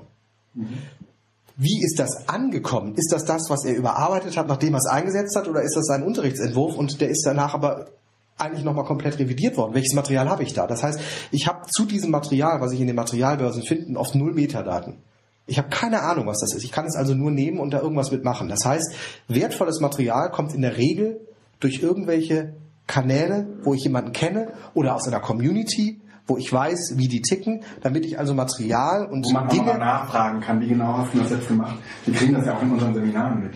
Also wenn du irgendwie einen Seminarteil vorbereitet hast, ähm, dann kann ich mir das angucken, aber ganz ehrlich, ähm, erstens eins zu eins kann man es sowieso nicht äh, und zweitens, äh, das ist ja auch eine Typfrage, ja, auch äh, eine Frage und dann kommt wahrscheinlich in der Schule, das ist aber in der Erwachsenenbildung nie anders, auch noch irgendwie der Teilnehmende dazu, ja, der vielleicht irgendwie einen ganz anderen Zugang braucht. Gut, aber das, dieses, dieses Verhältnis Teilnehmer, äh, Lehrer, das hast du eh immer. Nur die Frage ist, wo kriegt der Lehrer, da- also das Problem ist immer da. Das kann man auch nicht wegklären. Aber ähm, das, ähm, das Problem, wie, wie bewerte ich Material, ist halt ähm, wichtig für den schulischen Einsatz. Wofür, Entschuldigung, aber wofür braucht man dann überhaupt OER? Das hat ja das eine hat ja mit dem anderen nichts zu tun. Ja, natürlich. Nein. Also klar, wenn du irgendwie sagen willst, hier, ich äh, finde OER toll und ihr sollt bitteschön ähm, OER-Materialien äh, machen, dann hat das total viel damit zu tun, äh, ob es überhaupt sinnvoll ist, weil sowieso jeder an Material ran muss, um es anders zu machen. Ja? Und Moment. Also, wir müssen das jetzt differenzieren. OER ist ja erstmal einfach nur äh, eine äh, Lizenz auf Material und jetzt gar nicht definiert, was Material ist. Es ist eine Lizenz auf ein Material, sodass klar ist, ich kann es frei weitergeben und ich erlaube die Weiterverarbeitung oder eingeschränkt die Weiternutzung Ja. oder was auch immer noch Ja. ähm, von Material, was ich erstellt habe. Das ist ja erstmal OER. Das he- heißt doch nicht, dass es digital ist, das heißt doch nicht, dass es analog ist, das heißt aber auch nicht, dass es alles weitergegeben werden muss. Es kann auch im kleinen Rahmen weitergegeben werden oder gar nicht weitergegeben. Das hängt damit ja alles nicht zusammen. Also okay. Ähm, das heißt, ähm, diese, dieses, dieses Thema OER ist im Grunde genommen, und ich meine, das hätte ich schon vor zwei Sitzungen auch mal gesagt, wie so ein Pflaster. ja, Weil das eigentliche Problem ist das Urheberrecht, was halt nicht mehr funktioniert. Das funktionierte im Analogen irgendwie auch schon nicht, aber man hat sich damit arrangiert und im Digitalen ist es halt aufgelöst. Wir hatten das in der letzten Sitzung, dass wir ja auch gesagt haben, äh, im Digitalen ist alles per se eine Kopie. Ja, aber- Und zwar eine Kopie so, dass man nicht mehr weiß, was Original ist. Das heißt, wir müssen da nochmal neu dran. Das Urheberrecht löst das jetzt, dieses Problem, indem es einfach sagt, hey, wir scheren uns gar nicht um das Urheberrecht, wir legen einfach eine neue Lizenz darüber. Wir machen das einfach jetzt als CC.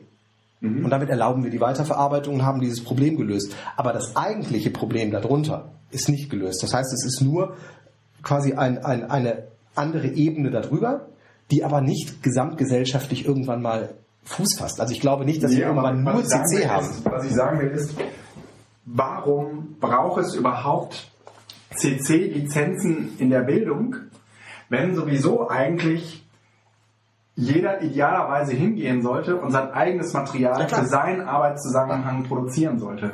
Mm, Weil, also klar, der kann sich jetzt irgendwas anderes nehmen, aber das wird letztendlich so weit geremixed, dass man eigentlich das Original sowieso nicht mehr äh, wiedererkennt. Ja? Und dann wird ja auch irgendwie jeder normale Urheberrechtler sagen, so what? Also Ja. ich meine, da mag irgendwie ein bisschen Klett hinterhängen, aber äh, das, was daraus entstanden ist, hat damit überhaupt gar nichts mehr zu tun. Also das Problem ist ja schon äh, die Perspektive der Drittrechte, die dann hinten wegfällt. Also die Lehrer remixen, was das Zeug hält und machen das. Aber es ist halt nicht sauber. Und äh, ich- bin ja durchaus da auch daran interessiert, dass man irgendeine Vergütungsmethode findet, bei der kreativ Schaffende irgendwie berücksichtigt werden. Ich, ich, ich, ich habe keine Lösung für das Problem.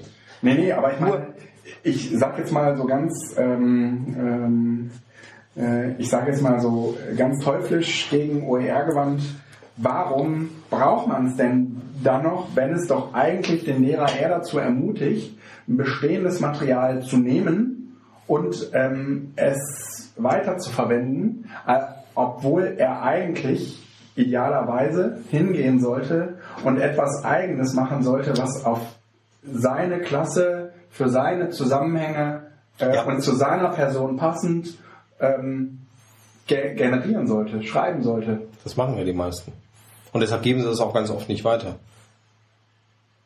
Na, selbst wenn sie es weitergeben würden, würde jeder andere sagen, äh, das ist schön, aber da kann ich in der Form ja gar nichts mit anfangen. Konkretes Beispiel. Ich bin letztens in der Tat das aller, allererste Mal gefragt worden. Ich hatte eine Anleitung erstellt äh, zu äh, einer Bedienung eines Programmes, weil wir interne Fortbildung hatten und habe das dann verteilt und habe äh, eben am Ende kam die Frage, sind die Pass stehen die Passwörter auch da drin und sowas. Und habe gesagt, nein, die stehen da nicht drin, weil ich habe das extra so formuliert. Könnt ihr euch dazu schreiben. Ich habe es so formuliert, dass man es auch weiterverwenden kann. Äh, Das heißt, ihr könnt euch das mitnehmen, ihr könnt es auch kopieren, euren Schülern geben, falls ihr da auch mal was mitmachen sollt. Das ist offen formuliert. Und dann hat mich eine Kollegin gefragt, aber darf ich das denn kopieren? Wer hat denn die Lizenz? Und dann habe ich dankbar in die Höhe geschaut und habe gedacht, danke für diese Frage, Vorlage. weil ich nämlich dann sagen konnte, guck mal unten runter, da steht CC by SA. Dann hast du dir den Ball schön auf den Elfmeterpunkt gelegt. Aber das war einfach, nein, das war schön, weil, und das, da wurde, da wurde nämlich dann auch Folgendes klar. Äh, in der Schule wird solches Material oft, und da, das betrifft auch sehr oft ähm, pädagogisch-didaktische, schulprogrammatische Konzepte wild kopiert. Und du hast nichts in der Hand. Ja. Weil du nämlich selbst irgendwann gar nicht mehr weißt, habe ich das kopiert. Ja. Nicht vielleicht auch. Das heißt, in dem Moment, wo ich solche Sachen äh, unter eine CC-Lizenz stelle, weiß ich erstens selbst, dass ich das dann auch selbst erstellt habe und äh, dass ich mir da sicher bin. Und, weil der Prozess einer Lizenzierung bedeutet, dass ich mir bewusst einmal kurz bewo- äh, bewusst geworden bin, was ich hier tue. Ja. Und dann kann ich das weitergeben und ähm, es ist erlaubt weiterzugeben, solange man den Autor nennt. Das heißt, das Ganze ist in einem Rahmen eingefasst, den es vorher auch so nicht gab. Ja. Das finde ich schon attraktiv, weil ich eben nicht eine ISBN-Nummer oder irgendetwas anderes machen muss, damit das irgendwie formell anerkannt wird, sondern es ist einfach, ich bin mein eigener Lizenz, Lizenzator. Ich weiß gar nicht, wie man das heißt. Ich bin Noch einen ganz kurzen Aspekt so. zu diesem Lizenzzeug. Ähm, Ich finde, man darf auch nicht vergessen, dass sobald man etwas mehr über CC weiß, es ja auch wieder plötzlich komplizierter wird, weil man merkt, so einfach ist es ja überhaupt nicht. Und ich habe jetzt extra nochmal Michi, also MS Pro, eingeladen zur OER-Konferenz. Er hat gesagt, er wird das machen, dass er seinen Beitrag damals aus der Zeit einreicht. Oder was nur bei Zeit Online? Hatte doch zum 10 Jahre Ah, Jubiläum CC, geschrieben, CC, CC, der Ökoladen der Nerds und Mhm. sonst was. Ähm, und ähm, das finde ich eine sehr, sehr wichtige Perspektive eigentlich. Also es ist überhaupt nicht so, dass durch dieses CC alles viel einfacher und äh, wie von selbst laufen wird. Wie zitiere ich denn zum Beispiel CC-Sachen? Also wie remixe ich denn jetzt mal real? Das Gra- ja, gerade so in der Dritt- oder Viertverwertung. Ja. Deshalb lasst uns, und das, das wäre, ist so mein Plädoyer dahinter, dieses OER, und ich, es ist eigentlich nicht für die Öffentlichkeit, aber ich sage es jetzt hier trotzdem. Hallo. Es hört ja, die Öffentlichkeit ist ja hier Ja, eben. ja, das sagst du jetzt so. Aber Nein, was das- meinst du, wie viele Hörer jetzt gerade zuschalten? Ja, prima. NSA.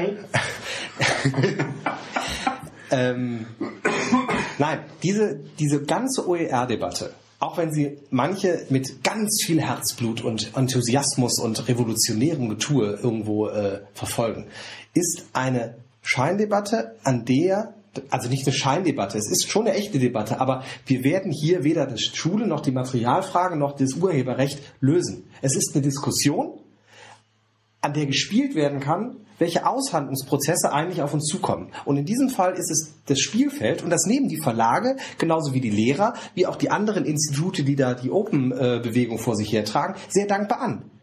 Sie wissen alle, dass es keine Lösung geben wird, die in diesem Kreis verhandelt wird, sondern es wird eine gesamtgesellschaftliche, eine politische Lösung irgendwann mal notwendig sein.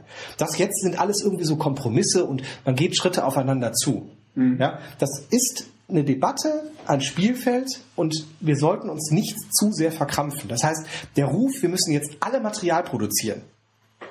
Ich habe den auch jetzt gerade im letzten Interview wieder von mir gegeben. Wenn jeder Lehrer das Material, was er für seine Klasse erstellt, in einem Jahr oder eine Einheit in einem Jahr mal so richtig gut macht und unter OER macht, haben wir innerhalb von zwei Jahren ganz Nordrhein-Westfalen oder Bremen oder Hamburg oder was auch immer noch in allen Bundesländern ein komplettes Schulbuch für alle Fächer. Weil es wird ja alles unterrichtet. Das heißt, wenn man das mal koordiniert, hätte man das. Aber die Lösung des Problems ist es nicht wirklich. Sondern es ist einfach nur, ja, okay, es ist eine tolle Forderung. Ich finde diese Forderung plakativ, die ist gut, weil sie auch irgendwo deutlich macht, dass es eigentlich nicht das Material als Problem hat, sondern dass wir auf einer ganz anderen Stelle eben Bildung dann auch wieder neu denken müssen. Und Zusammenarbeit von Lehrern. Zusammenarbeit von Lehrern, Zusammenarbeit von Schülern, äh, die Digitalisierung der Bildung, das Aufbrechen der Klassenräume. Äh, die Frage, ist Wikipedia nicht einfach ein super Schulbuch? Muss man das didaktisch in ein paar Stellen reduzieren oder muss man das gar nicht? Weil, also, das ist dieses Zentrale. OER ist spannend, ist pinselt alle unsere Eitelkeiten, die wir so ein bisschen haben. Aber eigentlich ist es eine Debatte, die wir werden die in, in, in vier, fünf Jahren, vermute ich, wird es noch ein paar Vorkämpfer geben und einige werden sich daran festbeißen. Aber ich glaube nicht, dass es ein Punkt sein wird, wo wir in äh, ein paar Jahren zurückblicken und sagen, das war damals ein entscheidender Punkt. Also vermute ich. Ja. Eine, ich gebe dir recht und gleichzeitig ist es ja schon enorm, dass allein durch diese Debatte, zum Beispiel, was du sagtest, die Schulverlage so gezwungen waren, auch ernsthafte Zugeständnisse zu machen. Ja, die wussten aber schon seit langem, dass Ähm. sie diese Zugeständnisse irgendwann machen müssen. Sie haben sie jetzt im Rahmen dieser Debatte halt gemacht. Wie gesagt, es ist ein Aushandlungsprozess, der aber nicht zu einer Lösung führt, sondern der übt in den Argumenten, die auch noch kommen werden. Das ist also von daher schon wichtig. Das wollte ich nicht sagen, dass das irrelevant ist. Aber es wird nicht die Lösung bringen. Man muss auch unterscheiden zwischen OER als der Community-Ansatz. Es wird plötzlich alles dezentral laufen. Äh, alle fühlen sich als Prosumenten und erstellen das Material selbst. Es gibt sozusagen äh, ein anderes Verständnis von professionellem äh, Materialersteller. Das ist nämlich derjenige, der es anwendet selbst. Und äh, das ist die Crowd, oder wie man das nennt. Und natürlich gibt es aber auch noch immer den zentralen Ansatz, das auch als OER zu fahren. Also immer, immer noch zu sagen, irgendwie, äh, wir gemeinsam, wie auch immer das organisiert ist, als Staat, als Bundesland, als eine Behörde, als freiwilliger Zusammenschluss äh, bezahlen professionell arbeitsteilige Entwickler, so wie es jetzt Verlage auch machen. Die machen das sozusagen einfach pauschal und machen dann eine OER-Konferenz, äh, Konferenz drunter, ja, OER-Lizenz drunter, äh, weil das viele Sachen erleichtert im Alltag. Ähm, das wäre dann einfach nur ein anderes äh, Geschäfts- und Finanzierungsmodell, was mir inzwischen auch so langsam einigen Leuten in Verlagen klar wird, dass es vielleicht für sie auch nicht uninteressant ist. Man muss nur gucken, was das dann für eine politische Diskussion bringt, wenn das wie in Polen nachher irgendwelche äh, Hilfskräfte an, an Universitäten machen, die halt nur halb so viel Geld verlangen wie die, ähm, Verlage, dann ist aber auch nicht wirklich was gewonnen. Ja? Also ich glaube nicht. dass die die Materialien besser erstellen als die Verlage, die es schon ein paar Jahrzehnte gibt. Und das ist dann nämlich dieser, diese Spannung. Also ich habe ja auch äh, in Berlin bei BMBF dann stark dafür plädiert, aber lass uns das doch wenigstens mal probieren und sonst was. Ich kann aber die Argumente der Verlage im Grunde sehr gut nachvollziehen. Ja. Denn in der Tat ist es eine komische Art und wenn es an die Unis geht, ist es sogar eine Gefahr, weil es nämlich wirklich in der Regel nicht beim Professor landet, sondern der bei kann den ja Studenten. Materialien erstellen. Nein, aber da könntest du zumindest sagen, dass da die fachwissenschaftliche Perspektive, ne, das ist der höchste akademische Grad. So. Aber äh, es ist an der Uni vielleicht auch nicht richtig aufgehoben. An sich, sondern muss an die Schule und dann wie Ja, willst du das also- finanzieren? Also Es, für mich bleibt OER trotzdem, ähm, sagen wir mal, eine, ein Blick auf Bildung, der sehr stark vom Medienfokus geprägt ist oder von der digitalen Welt geprägt ist. Weil wenn man die ausblendet, würde man eigentlich doch OER gar nicht benötigen. Das heißt, eigentlich ist es eine zwingende Voraussetzung, ähm, Bildung digitalisiert zu denken, weil sonst diese ganze OER-Diskurs, dieser ganze OER-Diskurs überhaupt keinen Wert hätte. Ja? Also in einer nicht in einer analogen Schule macht OER-Material überhaupt gar keinen Sinn. Ja? Ja, das ist nicht ganz richtig. Ähm, nur äh, die Reichweite äh, von analogem Material war halt immer geringer als von digitalem Material. Das ist eher das Problem. Aber es wurde genauso kopiert und äh, Dinge, hier vorne ist es, Ah, äh, es wurde genauso kopiert und Dinge, die möglicherweise lizenzrechtlich nicht sauber sind, gemacht. Nur jetzt ist es halt nicht das Kollegium, sondern jetzt ist es theoretisch die Welt, die darauf zugreift und Ja. ähm, da hast du jetzt die gleiche Diskussion, das äh, muss man nicht machen. Verlage, die dann hochrechnen und sagen, was ihnen da an Geld verlöten geht oder sonst was. Ähm, Also wenn ich sehe, wie viel an der Grundschule meiner Tochter kopiert wird, ja, und das, da spoil ich jetzt bestimmt hier auch äh, nichts, das wird bei anderen Schulen wahrscheinlich sehr, sehr ähnlich sein. Also meine Tochter bekommt gesagt, äh, oder wir als Eltern bekommen gesagt, alle äh, fünf bis sechs Wochen sollen wir diesen Schnellhefter entmüllen, weil der voller Papier ist. Ja. Ja? Und ähm, das ist halt in der Grundschule so. Ehrlich gesagt finde ich es jetzt auch gar nicht so schlimm, dass sie da mit so viel Papier rumhändeln. Es zeigt aber, dass ähm, dieses Papier oder diese lose Blattsammlung äh, ja eigentlich äh, in gewisser Weise ein Ersatz des Schulbuchs ist. Genau, das Ja. ist es nämlich. Das Schulbuch ist nur noch, auch wenn die Verlage es oft anders sehen, ist nur noch, es ist oft nicht mal mehr ein Steinbruch, sondern es ist nur noch ein Rückhalt.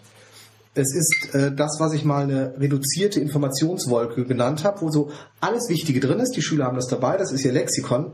Aber dafür könnten sie theoretisch auch ihr Smartphone nutzen. Das ist also wirklich so zum Nachschlagen. Oder wenn ein Schüler fertig ist, ja, dann bearbeitet doch schon mal irgendwas anderes aus dem Buch. So, sowas Ja, kommt dann mal. ja, ja. Aber das eigentliche Material, mit dem ich im Unterricht arbeite, sind selektiv Scheiben aus dem Buch oder Dinge, die man dazu tut. Im Idealfall aber projektorientierter Unterricht und der basiert auch wieder nicht auf dem Buch. Das heißt, das Buch ist weg.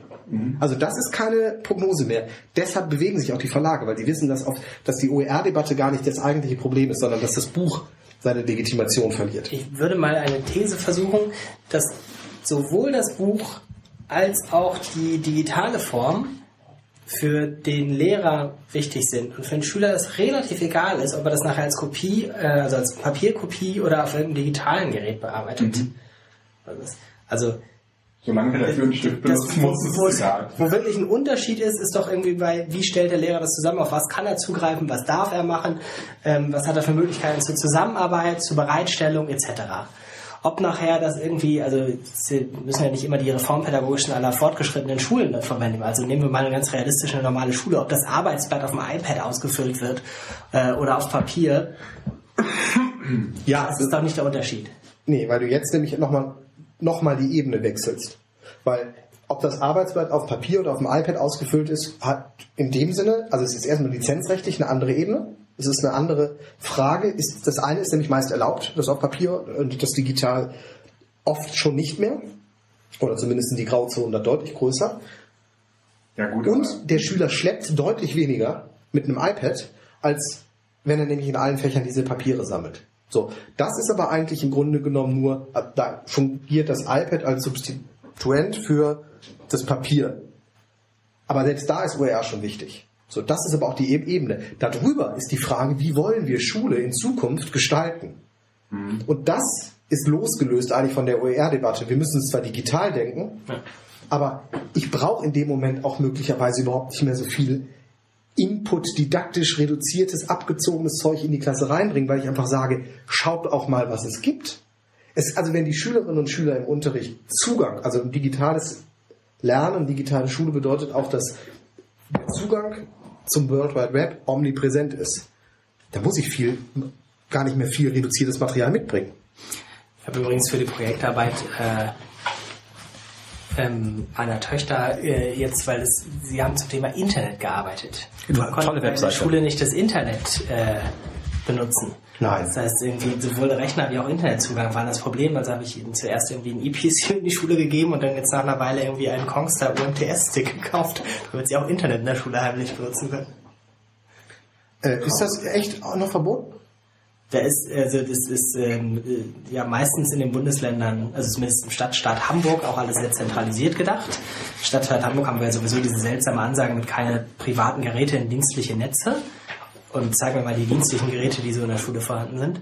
Ähm, weder bei Schülern weil, noch bei Lehrern sind das ja besonders viele. Ähm, und dann ist halt irgendwie nicht nur YouTube und Facebook gesperrt, sondern zum Beispiel auch WordPress.com. Nee. Ja, weil da auch was drauf stehen kann, was ja böse ist. Was Guido da reingeschrieben hat. Ja, Guido, wenn du da hier deine ganze Fäkalsprache ablädst. Ja. Ich meine, wir sind ja. Ja. froh, wenn du sie da ablädst und nicht hier, aber ähm, ich habe ja gehört, dass es bald auch eine Schule hier in der Gegend geben wird, die ein Handyverbot Verbot hat. Ne? Hier in der Gegend ist, ähm, muss man jetzt vielleicht für die breiteren sagen, Kreis. Wir sind in Irgendwo im Hattingen. Westen. In Westdeutschland, genau, in Nordrhein-Westfalen. Und äh, ist das noch in dem Wirkungskreis, wo ich meine Kinder hinschicken kann? Das weiß ich nicht, aber vielleicht strahlt es ja auch nach außen.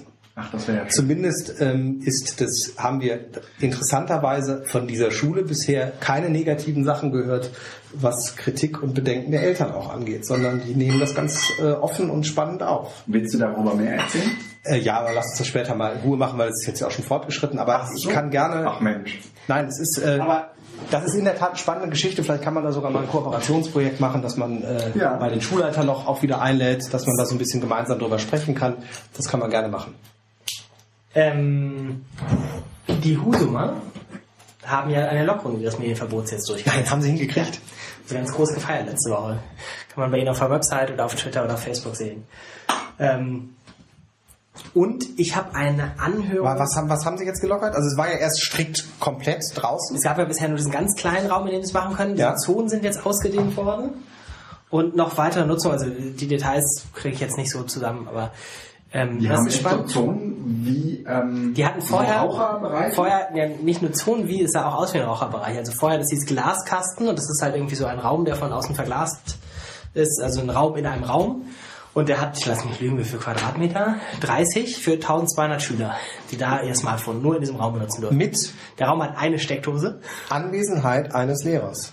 Wahrscheinlich. Der hat wahrscheinlich Außenaufsicht. Genau, aber es ist das, wichtig. Das Irre ist halt irgendwie, ich war ja da und habe mir das angeguckt und es hat wirklich genau die gleiche Anmutung wie diese Raucherkästen auf den Flughäfen. Mhm.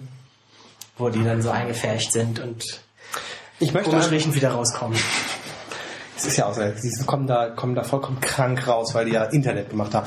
Ähm, das Oder Ganze ist telefoniert haben. auch da wieder ein rechtliches Problem. Es ist in der Tat ein schwieriges Problem, denn was macht der, ähm, was machen die Bezirksregierung, was machen die Schulträger? Die sagen, ich will die Verantwortung für Endgeräte, private Endgeräte im äh, schulischen Netz nicht haben. Ich möchte die Verantwortung darüber nicht haben, dass die Schülerinnen und Schüler da äh, mit möglicherweise den nächsten Nazi-Aufmarsch organisieren oder irgendetwas anderes tun, was in Richtung Pornografie, Belästigung oder sonst was geht. So. Der Schulträger und die Bezirksregierung möchten das nicht. Was machen sie? Ja, Sie sagen, der Schulleiter ist dafür verantwortlich, der soll das klären. Was sagt der Schulleiter? Äh, ich soll jetzt dafür verantwortlich sein. Alles, was meine Kinder hier in, äh, mit ihren digitalen Geräten im Haus Ja, machen. der, die Grundannahme ist doch falsch. Also sind, die Schulleiter sind ja auch nicht dafür verantwortlich, was sie mit Papier im Haus Nein, machen. Moment, aber beim Papier wird es nicht mehr thematisiert. Hier wird es jetzt gerade mal thematisiert. Also das ist, das ist, ein, das ist nur ein, ein Wandel, ein kultureller Wandel, der sich da deutlich macht, weil man sich plötzlich etwas bewusst macht am digitalen Medium, was man bei dem anderen sich nie bewusst gemacht hat. Wer hat wer hat wirklich mal die Bücher, die die Kinder mit in die Schule genommen haben, die Papierbücher, kontrolliert, ob da nicht Pornozeitschriften drin sind? Macht doch keiner. Wenn jemand mit dem Handy oder mit dem E-Book auf dem Flur sitzt, ist das ein digitales Gerät und es ist sofort Porno drauf. Weil das eben genau, das ist diese, diese, das kennen wir doch seit Jahren, das ist das, was da rein produziert wird. Aber wenn man in dieses alte Denken hineinrutscht, und ich meine jetzt altes Denken nicht im Sinne von, das ist total prähistorisch und das ist dumm, sondern es ist einfach, man muss es auch verstehen, dass Menschen eben noch auf dieser Weg, auf dieser Art ticken, dann ist es durchaus logisch zu sagen, ja, ich verbiete das hier erstmal. Weil dann bin ich zumindest nicht verantwortlich. Die Frage ist, wie kann man solche Leute dazu ermuntern, den Mut zu haben und zu sagen, ich stemme mich jetzt nicht gegen diesen Strom, weil der wird irgendwann in mein Schulhaus reinbrechen, sondern ich versuche pädagogisch damit zu arbeiten und das aufzunehmen. Und das ist eine ganz schwierige Diskussion, die Ja. viel Bauchgefühl verlangt. Ja. Also ich finde ja, mein Lieblingsargument der Debatte ist natürlich auch immer noch einfach, aber man muss ja mit einfachen Sachen anfangen, ist immer noch, wenn ihr sagt, die Jugendlichen kommen damit nicht klar, das selbst zu managen, was sie damit machen und was nicht. Wann und wo lernen sie es denn dann? Nicht hier, zumindest bin ich es da nicht schuld, wenn sie was tun, was sie nicht ich dürfen. glaube, dass das, dass das Problem viel grundsätzlicher ist. Ich war jetzt letzte Woche, Montag bis Mittwoch, auf so einer Tagung, ähm, wo ich live geblockt habe vom Bundesministerium Gesundheitlicher Aufklärung. Und da war eine Referentin, die hat über War das Helios? Hä? Das war aber nicht Helios, ne? Nee, nee, nee. Nee. nee. Äh, da war eine Referentin, die hat über Mediensucht gesprochen und ich habe anschließend nochmal mit ihr ein Interview geführt. Und als das Interview fertig war, habe ich so zu ihr gesagt, weil ich mich da nicht vor, der, äh, vor den äh, Mikros mit ihr auseinandersetzen wollte. Ähm, ich sehe das ganz anders. Und dann habe ich äh, halt irgendwie gesagt, naja, Medien können eigentlich nur erlernt werden, wenn die Kinder eine Umnutzung lernen. Ja, also die haben, sagen wir mal, über ihre Eltern eigentlich gelernt, das Handy äh, wie ein Telefon oder wie, wie im besten Fall äh, also rezeptiv zu nutzen. Ja, und eigentlich brauchen die aber nochmal so einen anderen Spin, was man mit diesen digitalen Medien sonst noch so anfangen kann. Also dass man sie gestalten kann, dass man sie verändern kann, dass man auf sie Einfluss nehmen kann und irgendwie diesen ganzen, diesen ganzen Kladderadatsch. Und dann sagte sie, Machen. da sagte sie so, ja, äh, das ist ja eher so eine medienpädagogische Sicht. Und dann sagte ich, ja, aber ist das nicht die vernünftige Lösung, um, äh, sagen wir mal, eine, eine exzessive Nutzung im, äh, im, im Leben Jugendlicher zu vermeiden? Und dann sagte sie, ja, sie sei halt Sucht, also sei halt irgendwie für die Suchtprävention zuständig. Und sie hatte halt grundsätzlich erstmal einen ganz anderen Blick drauf. Und ich glaube, das ist so das grundlegende Problem überhaupt. Die Wenn- User liegen ganz wenn oft es, wenn es Sucht. genug Stimmen für etwas gibt, Hm. dann muss es einfach jemanden geben, der dagegen hält. Und das sind in erster Linie jetzt mal Eltern und Lehrer, ja, die dann im Zweifelsfall auch mal die Hand heben und sagen, mal nicht so lang, nicht so schnell. Jetzt mal ganz in Ruhe drauf gucken und überlegen, was ist eigentlich äh, äh, was ist eigentlich auch ein Problem problematisch daran? Und ähm, das äußert sich dann sehr, sehr schnell in so Gegenbewegungen, ja. Aber ich habe das noch nie erlebt, dass Menschen Einheit, also einhellig für etwas sind. Das passiert eigentlich nur, wenn es um Rechtsextremismus geht. Dann sagen die Leute alle, da bin ich gegen. Aber es gibt kaum andere Themen. Delfine. Stimmt. Delfine sind auch noch ein gutes Beispiel. Aber äh, Kinder und Medien Ja, ich bin dagegen. Ist, ist vorprogrammiert für es wird Aber immer, Delfine sind eine ganz andere Kategorie. Dürfen wir keine Nazi-Delfin-Smartphone-Vergleiche mehr machen? Ja? Also dieses Thema Wir sind doch bietet alle sich- korrupt bietet sich einfach so dafür an, dass wenn es nur genug Leute gibt, die dagegen sind, genauso wie es umgekehrt, wenn es genug Leute gibt, die dafür sind, ja, dass sich sofort ein Gleichgewicht einpendelt, ja. Ja, also muss man mal sehen, also das macht sich natürlich total gut, weil das lassen sich wunderbar Geschichten damit schreiben, mit diesem ganzen neuen Zeugen, was da passiert und so weiter. Ich habe irgendwie nicht mitgekriegt, dass offensichtlich für den Rest der Republik ein Riesenthema ist, dass eine 13-Jährige in Freiburg mit einem 53-Jährigen durchgebrannt ist, weil sie sich auf Facebook kennengelernt haben. Und vorhin rief irgendwie Das der. Südwestrundfunk an, oder wer ist das Fernsehen da irgendwie in äh, Baden-Württemberg? Ähm, Und ich mache ja hier gerade, muss man sagen, im Haus ein Seminar mit Thomas Pfeiffer, Code is Poetry. Und irgendwie, sie wollten halt irgendwie einen ähm, Facebook-Experten und ob Tom nicht einfliegen könnte und äh, wenn er nicht irgendwie, äh, ob ich könnte und sonst was, um irgendwas zu Facebook zu sagen. Dass diese 13-Jährige mit einem 53-Jährigen durchgebrannt ist, ist eine interessante Geschichte, meinetwegen. Es kann vielleicht sogar auch eine schlimme und aufregende und katastrophale Geschichte werden. Aber was hat das denn mit Facebook zu tun? Das ist aber genau der Unterschied. Die Lehrer haben doch früher kopiert. Diese Geschichten gab es immer schon. Immer schon. Die alten sein, Männer es haben sich das ganz Facebook oft was, was Keine Ahnung. Vielleicht, vielleicht wird es aber auch schwerer durch Facebook, weil du nämlich weißt, dass du direkt eine Öffentlichkeit hast. Das ist der einzige Punkt. Die Öffentlichkeit ist größer. Und vielleicht gibt es das aber auch schon viel, viel öfter jetzt, auch bei Facebook, nur äh, es hat keiner in den Medienagenturen das auf die Agenda gesetzt. Es, ist, es hat nichts mit Facebook zu Ich habe tun. noch nie so eine Medienresonanz gekriegt wie jetzt irgendwie. Ich bin in also 25 Zeitungen zitiert worden mit irgendwas zu Cybermobbing. Cybermobbing ist auf der Agenda, wo Jöran sich auskennt, ungefähr auf Platz 43. Ja? 42, jetzt bleiben wir wenigstens beim oder? Ähm, Das aber ist ja noch vor mir. du bist auf, wo ich mich auskenne, Platz 24. Aber Das dieses. Cybermobbing-Ding geht ohne Ende. Das ist ja, Ja. auch ein reales Problem. Will ich jetzt überhaupt nicht sagen, aber ähm, es ist wirklich eine vollkommen schiefe Wahrnehmung, was sozusagen massenmedial daraus gemacht wird. Aber auch das kann man ganz beruhigt sein, wenn man sich die Einführung des Buches anguckt. Die Gefahren, die da genannt worden sind, dass die äh, Kinder sich in diese Traumwelten, in diese Parallelwelten abverflüchten. Es ist ja, hast, hast du nicht bei Facebook mal so einen, äh, so einen Zeitungsartikel oder einen Lexikon-Eintrag oder sowas gepostet? Ähm, ich habe, äh, es gibt diesen Eintrag zur Lesesucht. Ja, genau. Unterrichts- oder Erziehungslexikon von 1856, glaube ich. Irgendwie sowas. Das, Ja. das hab ich, hatte ich jetzt gerade. Also auch das kann man, wenn man da ein bisschen Abstand zu hat, Ja. sind das genau die Diskussionen, die wir jetzt gerade führen müssen. Genau. Weil die stumpfen nämlich irgendwann ab und wir stellen fest, je, je mehr die Leute, die im Moment sagen, es wird überhaupt alles kriminalisiert und es ist alles böse und sowas, je weiter wir die laufen lassen, desto mehr prägen die die Agenda, prima, und dann kommen wir und machen es in der Schule und die Kinder kommen nach Hause und sagen immer, war total super. Dann kommt Trotzdem Ja, bleibt das Lisa hat Smartphone, heute das äh, ein weg. Smartphone und kein Delfin. Ja? Was im Moment was? Trotzdem bleibt das Smartphone ein Smartphone und kein Delfin. Also es wird, sagen wir mal, immer... Es äh, ist der Antidelfin. Ja. ja, ja, es wird, sagen wir mal, immer äh, Leute Keiner hat was gegen ein Smartphone. Doch, super. Ja. Nein, Es gibt- Smartphones es- sind die neuen Delfine. Es gibt Werbung in, äh, ich weiß gar nicht, ob ich es in Deutschland gesehen habe oder schon letztes Jahr gab es in den USA auf jeden Fall Werbung, wo Smartphone verkauft wird mit dem Argument, du willst es ja eigentlich nicht, aber hier kaufst du mal trotzdem. Ich weiß gar nicht mehr von wem das Aber war. wer, Entschuldigung, wer hat was gegen Smartphones?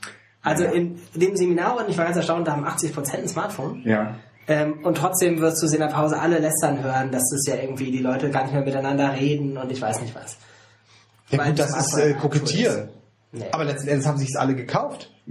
Also, also ich spreche sehr häufig irgendwie in meinen Vorträgen darauf an, ähm, dass eine Gesellschaft anfangen muss, äh, über den digitalen Wandel zu reden, weil wenn man sich mal anguckt, wie im öffentlichen Raum äh, die Geräte benutzt werden, dann würde ich schon sagen, hat da eine erhebliche, also eine sichtbare Veränderung, sagen wir mal, äh, in der äh, Korrespondenz zwischen Mensch und Maschine stattgefunden. Ja.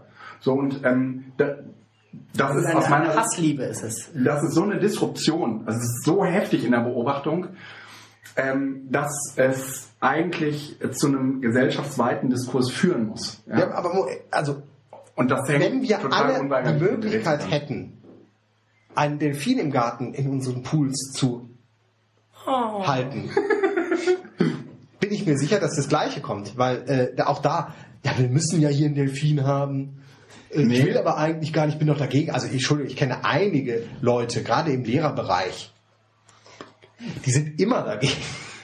Aber nein, ich, Aber bei, bei Smartphones sind es ja nicht die Multiplikatoren, sondern wirklich die Masse, die diese Hassliebe hat. aber es ist doch Und keine Hassliebe. Wenn sie nicht wollen würden, würden sie es sich holen. Und ich kenne Doch, leider sie kaum haben es in einen, der Hand und sagen trotzdem, sie hassen es. Ja.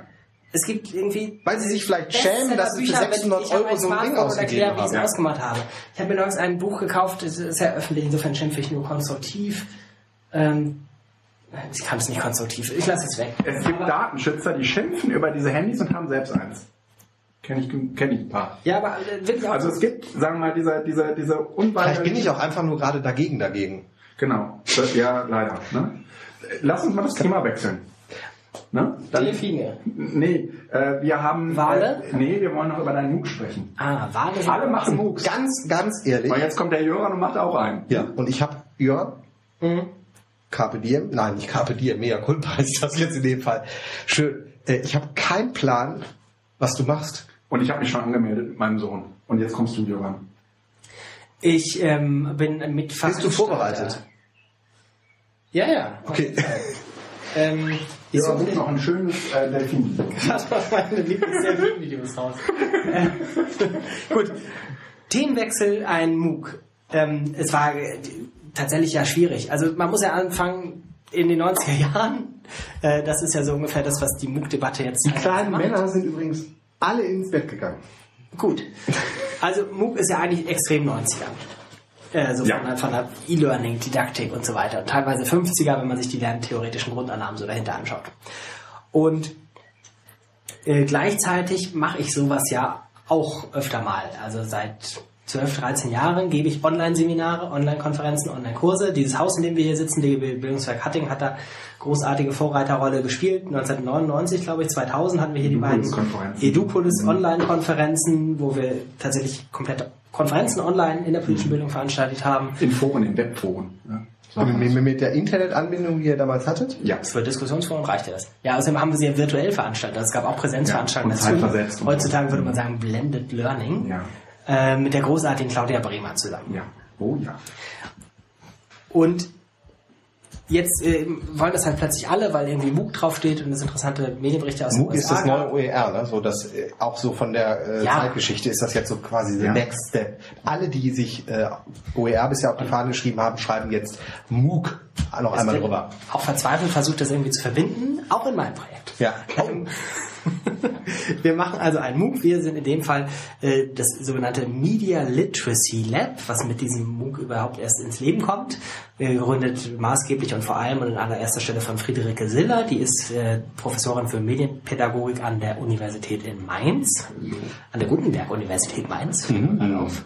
Das ist ja lustig. Ähm, ja. ja. Das, äh, Der, der Gutenberg der Ältere, ne? Der mit zwei Ts. Also der mit einem T. ach so. Der mit den beweglichen Lettern. Ja.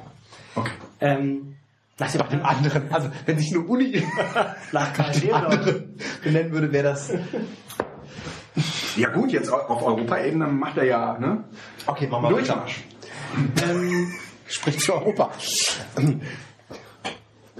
und wir ähm, haben halt überlegt, so von, vom MOOC her, also man muss sagen, wir hatten die seltsame Situation, zuerst war Geld da, toll. Und wir wollten aber irgendwie nicht sowas machen, was ähm, jetzt in der MOOC, im MOOC-Hype so passiert. Also dieses irgendwie Professoren stellen sich vor eine Videokamera, hoffen, dass es cool aussieht, das sieht zu 90% albern aus. Und dann gibt es irgendwie ein Quiz. Und das wiederholt sich so im Abstand von acht Minuten. Video-Quiz, Video-Quiz, Video-Quiz, Video-Quiz. Und ähm, wenn man nicht schon irgendwie die Skinner-Rattenbox da erfunden hätte für dieses Bild, dann wäre der MOOC jetzt quasi das Bild für Skinners Lerntheorie. Ähm, vereinfacht. Und was wir jetzt gemacht haben, ist ein sogenannter P-MOOC. Es gibt ja die großen Glaubenskämpfe zwischen den X-MOOCs und den C-MOOCs. Also die X-MOOCs sind diejenigen, die immer das Video-Quiz haben und die C-MOOCs sind die konnektivistischen, die halt irgendwie darauf aussetzen, jeder hat seinen Blog und twittert und ähm, das wird irgendwo aggregiert. Und das ist aus meiner Also Sicht ein Stöckchen interessantes Verfahren, äh, also sehr interessante Lernansätze, auch ganz großartig, aber aus meiner Sicht vollkommen elitär. Also ich sehe nicht, dass irgendwelche Leute, die nicht ohnehin schon bildungstechnisch privilegiert sind, bei C-MOOCs äh, überhaupt noch nur beteiligt sind. Es mag aber eine verkürzte Wahrnehmung sein, es ist aber trotzdem im Moment meine 2013er Juni-Wahrnehmung. Und wir haben jetzt gesagt, wir wollen eigentlich irgendwie weder das eine noch das andere. Ähm, und dann haben wir jetzt einen P-MOOC erfunden. Ja alles neu, ja, dauernd Wörter erfinden. Ist ja, kann auch den F-MOOC für Können, können wir einen MOOC machen für Wörter erfinden? Ja. Ähm, und der, wir sind eigentlich nicht mal ein MOOC, weil das M steht ja für Massive und wir erwarten, dass es irgendwie eine Teilnehmerzahl im Bereich von vielleicht 80 wird, was nicht so wirklich massive ist. Insofern äh, haben wir eigentlich gesagt, nennen es nicht mal. MOOC. Außer dass es irgendwie in Mainz geboren wurde, können wir sagen, das ist ein Mainz Open Online Kurs, dann ist es auch ein MOOC. Und P steht für entweder wahlweise ähm, produktionsorientiert oder problembasiert oder projektorientiert. Also wir wollen gemeinsam was machen. Äh, Es richtet sich an Medienpädagogen und solche, die es werden wollen, solche, die an medienpädagogischen Fragestellen interessiert sind. Es ist open in mehrerlei Hinsicht. Das erste ist, dass es einfach zugangsoffen ist, also da kann jeder mitmachen, der sich dazu berufen fühlt. Und der Kurs heißt Gute Apps für Kinder. Und dafür haben wir den ersten Riesenärger gekriegt, weil man kann ja nicht von guten Apps sprechen weil äh, das ist ja für jeden was anderes und kommt auf den Kontext an und auf das Kind und auf die Situation und äh, sowieso ganz individuell. Aber natürlich ist das was, was wir im Alltag ständig machen. Also ich sage ja andauernd zu irgendwie Felix, oh guck mal, hier ist total die gute App, guck dir das auch mal an. Oder kennt jemand eine gute App für, ähm, weiß ich nicht, äh, Kalender? Ständig. Also, ist das Show Your App am Ende einer Veranstaltung ist immer das Highlight, weil jeder gerne wissen möchte, was das Beste ist, was man mhm. hat. Und wenn die Medienpädagogik eine ernsthafte Profession sein will, dann muss sie auch irgendwie halbwegs objektivierbare Kriterien finden, was die, zur Beurteilung einer App heranzuziehen wäre. Ja. Und das haben wir gesehen, gibt es tatsächlich noch nicht in der Form, war ich relativ überrascht. Das ist also das Erste, was wir in dem Buch machen wollen. Wir wollen einen Kriterienkatalog erstellen für die Beurteilung aus professioneller medienpädagogischer Sicht. Es gibt äh, Kataloge für die Bewertung von Webinhalten. Äh, wir nehmen einen davon, Postcon, das vom EU-Projekt, ähm, und passen den sozusagen an, übersetzen den, äh, erweitern den für Apps im Speziellen. Das ist das Erste, was dieser Kurs also als Projekt vor sich hat. Wir teilen uns diese Kriterien auf und äh, gucken, wie man die anpassen muss. Es gibt Coaches für jedes Kriterium. Ähm, keine Ahnung, für Jugendschutz gibt es jemanden von der FSM und für Design gibt es jemanden aus einer Designagentur und sonst was. Und das erste Ergebnis ist also nach einer Woche dieser gemeinsam erstellte Kriterienkatalog für die Bewertung von Apps für Kinder. Kinder sind zwei bis zwölfjährige bei uns. Bedeutet, wenn ich das jetzt mal so übertrage, es ist eigentlich eine Gruppen, äh, eine arbeitsteilige Gruppenarbeit, wo einfach verschiedene Gruppen, die sich organisieren, eine Aufgabe kriegen, die durcharbeiten und am Ende wieder aus den Expertengruppen zusammenkommen und in einer Stammgruppe, wo alle zusammenkommen, quasi ihr Ergebnis präsentieren.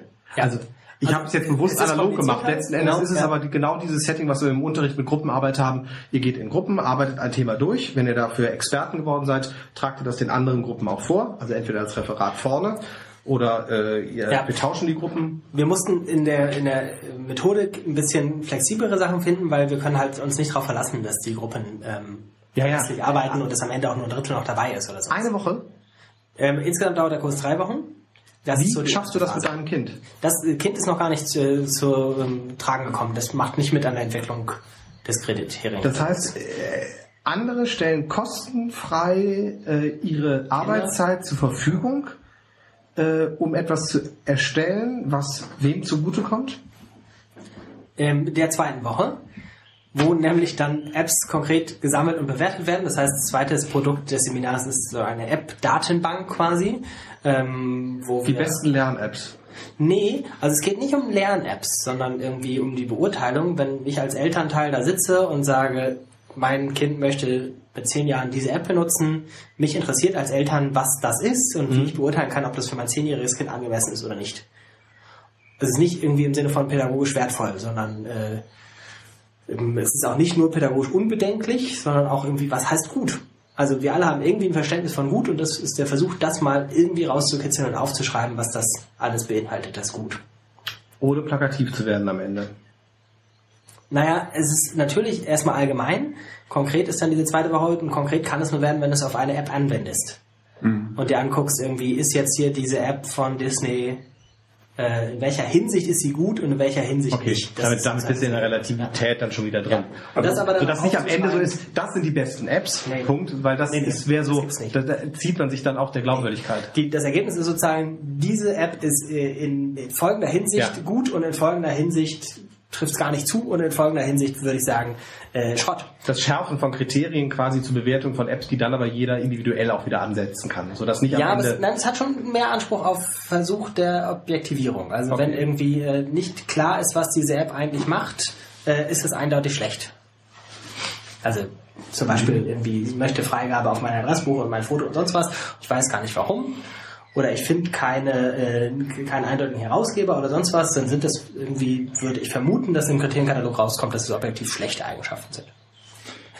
Ich finde, also äh, ich finde das total gut, weil ich mich in mehrfacher Hinsicht angesprochen gefühlt habe. Darf ich kurz die dritte Woche einfach noch erklären, so, bevor ja, wir dann... Ähm, ja, genau. Und dann müssen wir auch noch der Guidos Kind mit einfügen. Ja, die dritte Woche heißt Transfer und versucht das, was dann da in diesem Katalog, also ich nehme an, je nachdem wie viele Leute da zusammengewirkt haben, sagen wir mal 50 oder 100 App Bewertungen sind dann sozusagen zusammengetragen. Ähm, das ist dann aber erstmal einfach nach diesem Kriterienkatalog. Und jetzt ist natürlich die Frage, irgendwie, welche Menschen wollen schon nach Kriterienkatalog durchgetestete Apps lesen, also irgendwo an einem Verwendungszweck orientiert.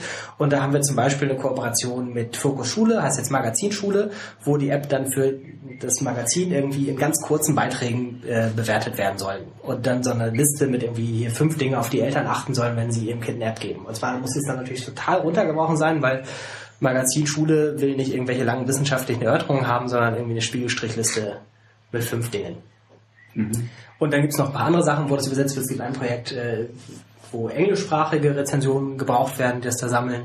Und möglicherweise auch dieses Postcon EU-Projekt will möglicherweise auch eine Datenbank aufbauen, wo es auch nochmal ein anderes Format übersetzt wird. Also das ist sozusagen dann vom Wissenschaftlichen runter zu irgendwie irgendwas, was der Mensch, äh, der das nachher anwenden will, brauchen kann.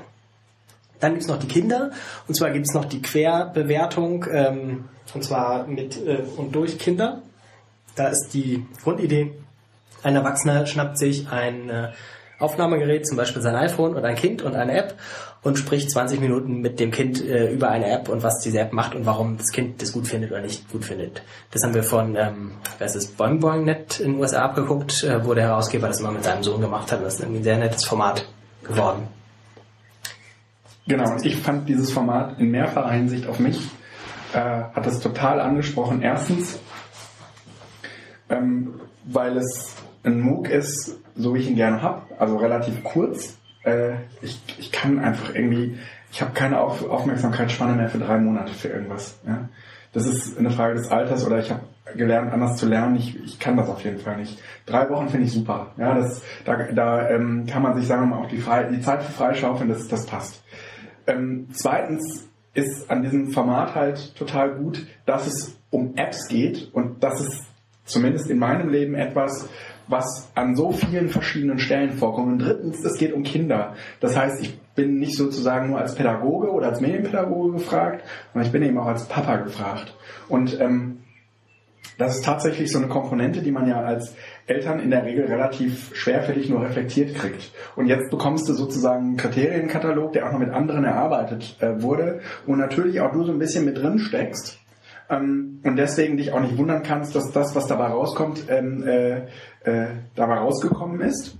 Und du jetzt aber diesen Kriterienkatalog mal anwendest. Eigentlich gibt es ja gar keinen. Also es gibt irgendwie tausend äh, Apps, die ich irgendwie für die Kinder auf diesem Gerät drauf habe. Und ähm, es gibt eine ganze Reihe von Apps, dazu hatte ich mal irgendwie auf iPad geschrieben, von denen ich glaube, sie sind deswegen gut, weil sie nicht für den Bildungszusammenhang gemacht wurden. Ja? Also, dass man äh, eben jetzt auch explizit nicht über Lern-Apps äh, reflektiert, sondern explizit über Apps für Kinder reflektiert und äh, sich eher die Frage offen lässt, ähm, was die Kinder dann damit machen. Ja, ob das jetzt, ob das dann zwangsläufig immer so im engeren Sinne was zum Lernen ist oder ob es dann äh, vielleicht auch etwas ist, wo man in erster Linie einfach mal ähm, auf so eine sehr interessante Art und Weise unterhalten wird. Ja?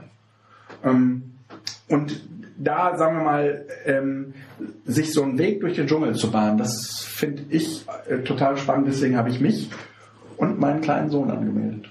Wir haben äh, bisher übrigens ja nur die Voranmeldung gemacht, also man muss im Moment nur seine E-Mail-Adresse dalassen und ähm, morgen oder übermorgen geht die richtige Anmeldung online. Und da äh, kommt das erste zum Tragen, was ich vorhin sagte, dass wir so ein bisschen irgendwie sortieren müssen, die Teilnahme, die ganz unterschiedlich ausfallen wird. Und das heißt, man kann sich bei der Anmeldung schon irgendwie als Typ verorten und man kann äh, sich entweder als der verlässlich und kontinuierlich Typ, das ist der, der von vornherein irgendwie eine Arbeitsgruppe hat, äh, angeben oder als der bin auch dabei Typ oder der erstmal gucken Typ und quer dazu auch als der Typ mit Kind, was jetzt Guido wäre. Ich bin sehr gespannt, weil ähm, dieses Projekt Zusammenartige miteinander was machen, aber doch eine ganz lose Gruppe, ist von der Methode Horror. Also wir ja. haben irgendwie unglaublich lange dran gesessen, das auszutüfteln, dass halt irgendwie, wenn von den Bausteinen A1, A2, A3, A4 welche wegbrechen, trotzdem die Bausteine B1, B2, B3 funktionieren weil ja das tatsächlich so ist, dass zwar natürlich das arbeitsteilig gemacht wird, aber beim zweiten Schritt ist man ja auf die Ergebnisse aus 1 angewiesen.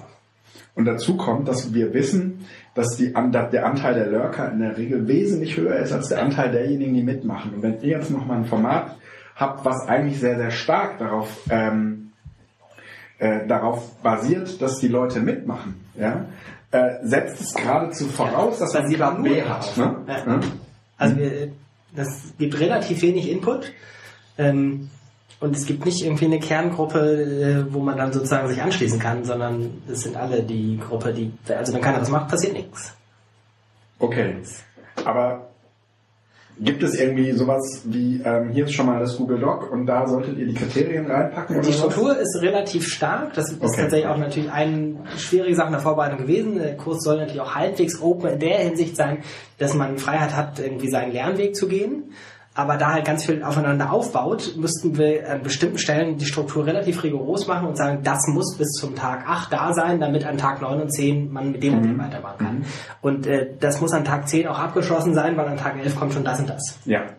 Ähm, das heißt, das wird ähm, schwierig sein. Wir Pädagogen haben ja irgendwann mal Ende des letzten Jahrtausends irgendwie so Scaffolding und Fading für konstruktivistische Pädagogik und sowas. Ist jetzt ganz konkret sind das diese Fragen stellen. Wie stark muss man das Gerüst ziehen, äh, beziehungsweise wie stark kann man sich auch rausnehmen und den Leuten Offenheit da auch lassen. Ähm, bin sehr, sehr gespannt, äh, wie das im Kurs konkret dann laufen wird. Die Altersspanne ist auch nochmal spannend, wenn ich das noch sagen darf, weil zwei bis zwölf, ja, weil, also schon allein das Alter zwei, da gehen manchen ja echt irgendwie die Krawatte auf, ne? weil Wir hatten in der Ankündigung einen Säugling zuerst als Foto. Das ähm, ist ersetzt worden jetzt durch ältere Kinder. ja, Ich frage mich, also ich finde es ähm, spannend, also ich frage mich, was das MOOC da jetzt als Mehrwert bringt. Weil, ähm, Joran, ähm, nehmt ihr am Ende auch nochmal eine Bewertung vor, eingesetztes Geld, Output und was wäre gewesen, wenn wir uns in einer konzentrierten Aktion hingesetzt hätten und hätten das für uns selbst erarbeitet? um einfach das Benefit des MOOCs an dieser Veranstaltung zu haben? Oder geht es hier eigentlich hauptsächlich um den MOOC und es wäre total egal, was hinten rauskommt? Ähm, nee, also ja, beides natürlich. Also wir haben äh, Geld gekriegt, um einen MOOC zu machen, muss man ganz Ja, äh, ja, ist ja auch okay, erstmal so, ne? Äh, und deswegen machen wir einen MOOC. Ja. Ähm, der, der Ansatz irgendwie, aber insgesamt des Media Literacy Lab ist halt, dass man aber tatsächlich äh, den Open-Ansatz in der Hinsicht fährt, dass man sagt, irgendwie, man möchte Projektarbeit anbieten, wo Leute sich einbringen können und darüber sich medienpädagogisch professionalisieren können. Und dann Also das heißt, es ist dass dieser, dieser Benefit äh, gegenüber vielleicht anderen Kursen, dass was ganz Konkretes, Anwendbares als Produkt rauskommt, ist in anderer Hinsicht aber nur das Nebenprodukt. Weil es eben darauf ankommt, dass die Leute, die da mitmachen, äh, eine Idee haben, was zum Beispiel medienpädagogische Kompetenz in diesem Bereich ausmacht. Dass die Leute rauskriegen, irgendwie nicht nur, äh, es gibt Kriterien aus pädagogisch professioneller Sicht, sondern sie auch noch selbst entwickeln können und dadurch stärker kennenlernen können, etc. Ähm, Weil das kriegst du, das ist wieder diese Geschichte. Also wenn du es zentral machen würdest, würdest du es möglicherweise günstiger und einheitlicher hinkriegen. Aber die Partizipationsmöglichkeiten, die du jetzt halt hast, ja, die Breite macht's, ja. Also, ja, aber die Breite macht doch nicht unbedingt Qualität. Also das ist eine alte Diskussion, aber weil das ist immer die Frage. Ich glaube, dass es äh, hier jetzt wirklich diese Partizipation, das heißt, was du hier sicherstellst, ist eine Breite derer auch, die dieses Projekt dann kennen. Also ein MOOC eignet sich, glaube ich, nicht für wissenschaftliche Forschung. Aber das es ist eignet, Frage. Also ja, das wäre das im Moment, was wir da versuchen, mal das nächste dran. Weil wissenschaftliche Forschung bedeutet ja auch, dass du in der Regel eine Abstraktion machst, dass du äh, Komplexität reduzierst, dann in der Regel aus einer Perspektive reduzierst, die du auch hinterher vertreten und erklären kannst, nämlich deiner oder eines Forschungsteams. Ähm, wenn du allerdings 80 Leute dran lässt, so, aber das ist was anderes, was daraus entsteht. Das heißt, MOOC ist hier jetzt vor allen Dingen, ich sag mal, so eine, äh, eine, eine Schleue der Allgemeinheit, die deutlich wird, die möglicherweise zu dem gleichen Ergebnis kommt wie eine intensive Forschung. So als, was nehme ich jetzt mit in den Alltag? Welche, welche Empfehlungen kann ich aussprechen? Ja? Aber ähm, es ist halt ein anderer, äh, ein anderes aber Setting. Entschuldigung, das sind doch zwei verschiedene Dinge. Dieser Kurs Ja gut, mag ein exploratives Format sein, aber es ist doch nicht zu vergleichen mit Forschung. Also wo man, sagen wir mal, wesentlich ähm, strukturierter und wesentlich auch analytischer an etwas dran geht. Ja, Hier geht es aus meiner Sicht, äh, korrigier mich bitte, äh, aber doch viel, viel stärker um das unmittelbare, ähm, um den unmittelbaren Erfahrungshorizont. Es versucht tatsächlich den Spagat, das beides zu verbinden. Also, dass die 80 Leute, die mitmachen, äh, da ihren, du das, Erfahrungshorizont ähm, ausprobieren und nutzen können und so weiter. Aber es hat natürlich den Anspruch, nachher einen Kriterienkatalog zu haben, der halbwegs wissenschaftlicher Be äh, Überprüfung standhalten würde. Frag Naja, aber das zwei setzt Wochen doch- nochmal, ob das geklappt hat. Aber, Ja, aber das setzt doch voraus, dass die Leute, die diesen Kriterienkatalog machen, Ahnung haben von äh, dem, was dazu im Moment veröffentlicht Ja, das meinte ich ja gerade. Du hast, du kriegst, du kommst möglicherweise auf den gleichen Output auf unterschiedlichen Wegen. Äh, weil der Output aus einer wissenschaftlichen Forschung in der Regel nicht die wissenschaftliche Forschung an sich ist, sondern dann ja am Ende das, was ihr fürs Fokus oder fürs Magazin Schule macht, ist quasi dann so, und wir vereinfachen das jetzt. Und das kannst du auch mit wissenschaftlichen Forschung am Ende machen. Ja, aber dann wir Wissenschaft den Kriterienkatalog, weil das wäre ja eher der, der sozusagen vergleichbar wäre mit, das haben sich dann acht Wissenschaftler in den Kreis gesetzt und das ausgearbeitet. Also das ist eher der, der Prüfstein, finde ich, wo man nachher gucken muss, ist es ähm, wissenschaftlich, was da rausgekommen ist. Also für mich, warum ich jetzt auch diese, diesen Gedanken reingebracht habe mit dem Wissenschaftlichen, ähm, du hast es ja gar nicht so erwähnt. Für mich sind MOOCs im Moment primär angesiedelt an Universitäten, beziehungsweise noch eher angesiedelt an der klassischen Universität, wo du weniger verschult äh, das Ganze hattest, sondern eher auch nach Interessen mal dich mit Dingen beschäftigt hast. Ähm, deshalb komme ich darauf. Jetzt, ja, man kann auch MOOCs in der Schule machen, wahrscheinlich. Ähm, geschenkt. Aber ich, so als, als Hauptansatz sehe ich im Moment die Universität äh, und äh, diesen Bereich des Erwachsenenlernens. Erzähl, Also- noch, wie, erzähl noch, wie ihr das zusammenkriegt. Also ihr müsst ja zwischendurch Zusammenfassungen machen. Habt ihr Newsletter? Läuft ihr irgendwie was über RSS-Feeds äh, Ja. aus den Blogs raus? Also Nee. wie kommt es Also es äh, läuft ja zentral. Also es ist irgendwie, wird von niemandem erwartet, dass er irgendwie in seinem Blog was schreibt, also dass man überhaupt seinen Blog hat. Also Oh. stellst du bitte als Teilnehmer irgendwie nicht dich vor, sondern ähm, äh, deine Frau die Lehrerin ist. Also Mhm. die Frau ist nicht Lehrerin, das weiß ich mal jetzt äh, als Beispiel. Ähm, das heißt, die zentrale Kursplattform ist eine Google Plus Community. Äh, dazu gibt es ein WordPress für den in die Welt senden und äh, nachher ein Wiki für den Output, ähm, die Ergebnisse, die da veröffentlicht werden. Und äh, das heißt, alle Koordination und Kommunikation findet über diese Google Plus Community statt. Man kann sich das irgendwie dann auch alle zwei Tage als E-Mail schicken lassen. Das äh, ist aber jetzt nur ein Hilfsmittel. Und von der Struktur ist ähm, manchmal nicht ganz detailliert, weil es ist halt wirklich tatsächlich immer so, dass es immer so zwei, drei Tage Arbeitsabschnitte gibt. Und dann muss irgendwie in dieser Zeit tatsächlich dieser Arbeitsschritt gegangen sein, weil danach kommt der nächste, der darauf aufbaut. Und wir gucken, dass wir ganz viele Anker schaffen, dass man dann auch, wenn man irgendwie Arbeitsschritt 3 nicht gemacht hat, bei 4 quer einsteigen kann. Man kann aber dann nicht mehr Arbeitsschritt 3 machen. Also auf jeden Fall nicht so, dass andere Leute dann das danach weiter nutzen. Also einfach so gewisse Schranken einziehen, wo man da nicht zurück kann. Ja, Ja, ja, ja ist ja auch sinnvoll, ja. weil sonst kommst du Also geht halt nicht, wenn man was zusammen erstellt. Mm. Und Können die Leute mal aufhören zu arbeiten, während wir podcasten? Sorry, ich du bringe musst du mal raus. Ähm, äh, spannend wird nochmal dann die Frage tatsächlich, irgendwie hat vorhin gesagt, irgendwie der verkrampfte Versuch, immer MOOC und OER dann möglichst auch gleich noch zusammenzumachen. Es gab ja irgendwie eine Wahlempfehlung, es gab ja diesen MOOC-Fellowship, wo heute die Ergebnisse bekannt gegeben worden sind. Herzlichen Glückwunsch an äh, Martin Lindner, Lutz Berger, Christian Spannagel und äh, wie heißt der vierte Mann, die ja äh, einen Fellowship kriegen. Äh, die anderen kann ich alle nicht, habe ich mir nicht genau angeguckt. Ähm, da gab es aber auch eine Wahlempfehlung von irgendwelchen OER-Leuten, die gesagt haben, wir haben uns mal angeguckt, wer wirklich das Open ernst meint und das alles unter freier Lizenz dann irgendwie zur Verfügung stellt. Und das waren dann irgendwie fünf von diesen 225 Bewerbungen. Wow.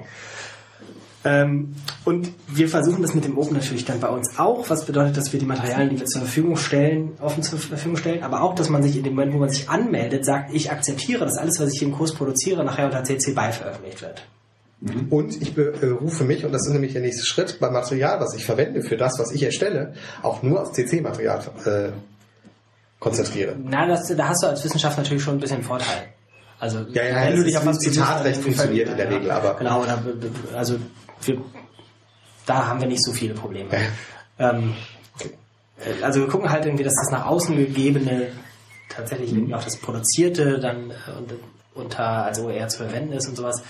Ähm, ansonsten kommt man relativ schnell in seine Grenzen. Also wenn man Hardcore sein will und sagt, wir gucken auch, dass alle Standards, alle Plattformen, alle Software, die wir verwenden, äh, diesen Ja. Ansprüchen genügt, dann kommt man ganz schnell ans Ende. Also, aber kennt jemand von euch diese freie Prezi-Variante? Hat das jemand mal versucht? Das, man kommt nicht weit. Nee, kenne ich gar nicht. Ich weiß jetzt gerade nicht mal mehr, wie sie heißt. Ähm, und ähm, Aber Entschuldigung, euer großes Problem ist Google Plus da eher dann so als Plattform auch wieder. ja, also wenn irgendwen von denen dann Google, würde ich jetzt sagen. Ähm, von, von, von der Offenheit her. Ähm, ja, aber irgendwie eine Lernplattform ist keine Alternative. Also Nein, das- nein, nein, aber das ist das, genau, was also du kommst halt, da da kommst du ganz schnell an deine Genau. Grenze. Das hatten wir auch letzte oder vorletzte Sitzung. Also was mich echt, was mich echt ärgert, ist, dass wir im Moment in eine Situation kommen, in der diese Walled Gardens und diese, diese einheitlichen Lösungen auf Basis von irgendwelchen proprietären Sachen echt überhand nehmen. Und wir laufen da im Moment sehnen rein. Ich nutze selbst Apple. Das, ich bin da also auch bei, wobei ich immer noch einen Unterschied mache zwischen dem Tool und dem System, weil ein System darf durchaus geschlossen sein, wenn die Tools obendrauf offen sind. Aber dass wir nicht, also es gab ja diese ähm, ähm, Status.net-Geschichte, ähm, Laconia, ich weiß gar nicht, wie die äh, andere populäre Version hieß. Habt ihr das mitgekriegt? Nie. Ja, ja, ja, ja. Das ja. war diese freie Twitter-Variante Ja, ja, und sowas. Das ja. war offen. So. Das ist ja komplett verpufft. ja. Und das ist so schade, weil das Tool ist cool, eigentlich bietet es ganz viel und Aber- sowas, aber offene Schnittstellen, Google stampft RSS rein. Das heißt, ich habe doch nicht mehr die Möglichkeit, mir das vernünftig da rauszuziehen irgendwie auch. Also RSS, Feed Also, meines du- Google Plus Accounts, Google Plus. Ja, ja. Du meinst jetzt den Reader. ich dem wieder stampfen die eine bei, die haben auch die anderen RSS-Schnittstellen, meine ich, in ihren anderen Programmen äh, zurückgefahren. Es ist einfach die, die, die. Hub, welches Interesse hat, haben Unternehmen daran, äh, einen Austausch zu machen? Die wollen die zu sich reinkriegen. Ja, aber auch da würde ich jetzt sagen, irgendwie, ohne dass ich jetzt irgendwie hier äh, den Google-Werbeblock machen will, wenn dann Google. Also wie, du hast nirgends außer bei Google diese kompletten äh, Takeout-Funktionen, wo du alles Mögliche exportieren kannst. Alles Mögliche noch nicht. Also das ist natürlich prinzipiell immer mehr denkbar, aber nicht mehr im Sinne, wenn du auch die Daten von Ja, Google macht das noch, aber es ist trotzdem, es Ähm, ist keine befriedigende Situation, auf die wir im Moment zusteuern. Es ist, wird immer sag doch mal- abgeschlossener. Sag doch mal, warum ihr Google Plus genommen habt und, und nicht beispielsweise eine Facebook-Gruppe. Das hätte ja ähnlich nahe gelegen, hätte ich jetzt mal so getippt. Ja, das ist tatsächlich die Schmerzgrenze wäre da überschritten. Ich glaube auch, also das eine ist noch Also so ich glaube, das ist auf der Seite der Schmerzgrenze, das andere Genau. definitiv Also, dahinter. Aber wo ist der wenn, uns Unterschied? wenn wir uns eine Skala aufmalen, Zu dann eines blau. wäre äh, das korrekteste gewesen, irgendwie ein System selbst aufzusetzen auf Grundlage von einer äh, Open Source oder einer frei lizenzierten Softwarelösung. Ja, also Ja. sagen wir Moodle. Ja. Und auf der anderen Seite wäre Facebook gewesen als eine Plattform, wo wir die meisten Leute zur meisten Beteiligung gekriegt hätten, weil sie eh schon da sind und weil die Leute halt irgendwie, wenn bei Facebook was passiert, sehen wir bei den Gruppen, halt irgendwie viel schneller zu kriegen sind, es viel niedrigschwelliger ist, auch wenn das System auf der anderen Seite das tollste der Welt wäre. Und Google Plus liegt irgendwie so in der Mitte. Es hat eine gewisse Offenheit. Es hat nicht das, was... Ähm, Was meinst du mit einer gewissen Offenheit? Kann ich Google Plus denn benutzen, wenn ich nicht angemeldet bin? nee. Was ist dann offener daran als Facebook? Zum Beispiel, du kannst es zumindest passiv nutzen, ohne angemeldet zu sein. Lesen. Das meine ich. Also, ach so, du kannst Google Plus die Gruppe lesen, ohne angemeldet zu sein bei Google Plus. Ja. Cool. Okay, das wusste ich nicht. Aha. Cool. Bin ja immer angemeldet. Ne?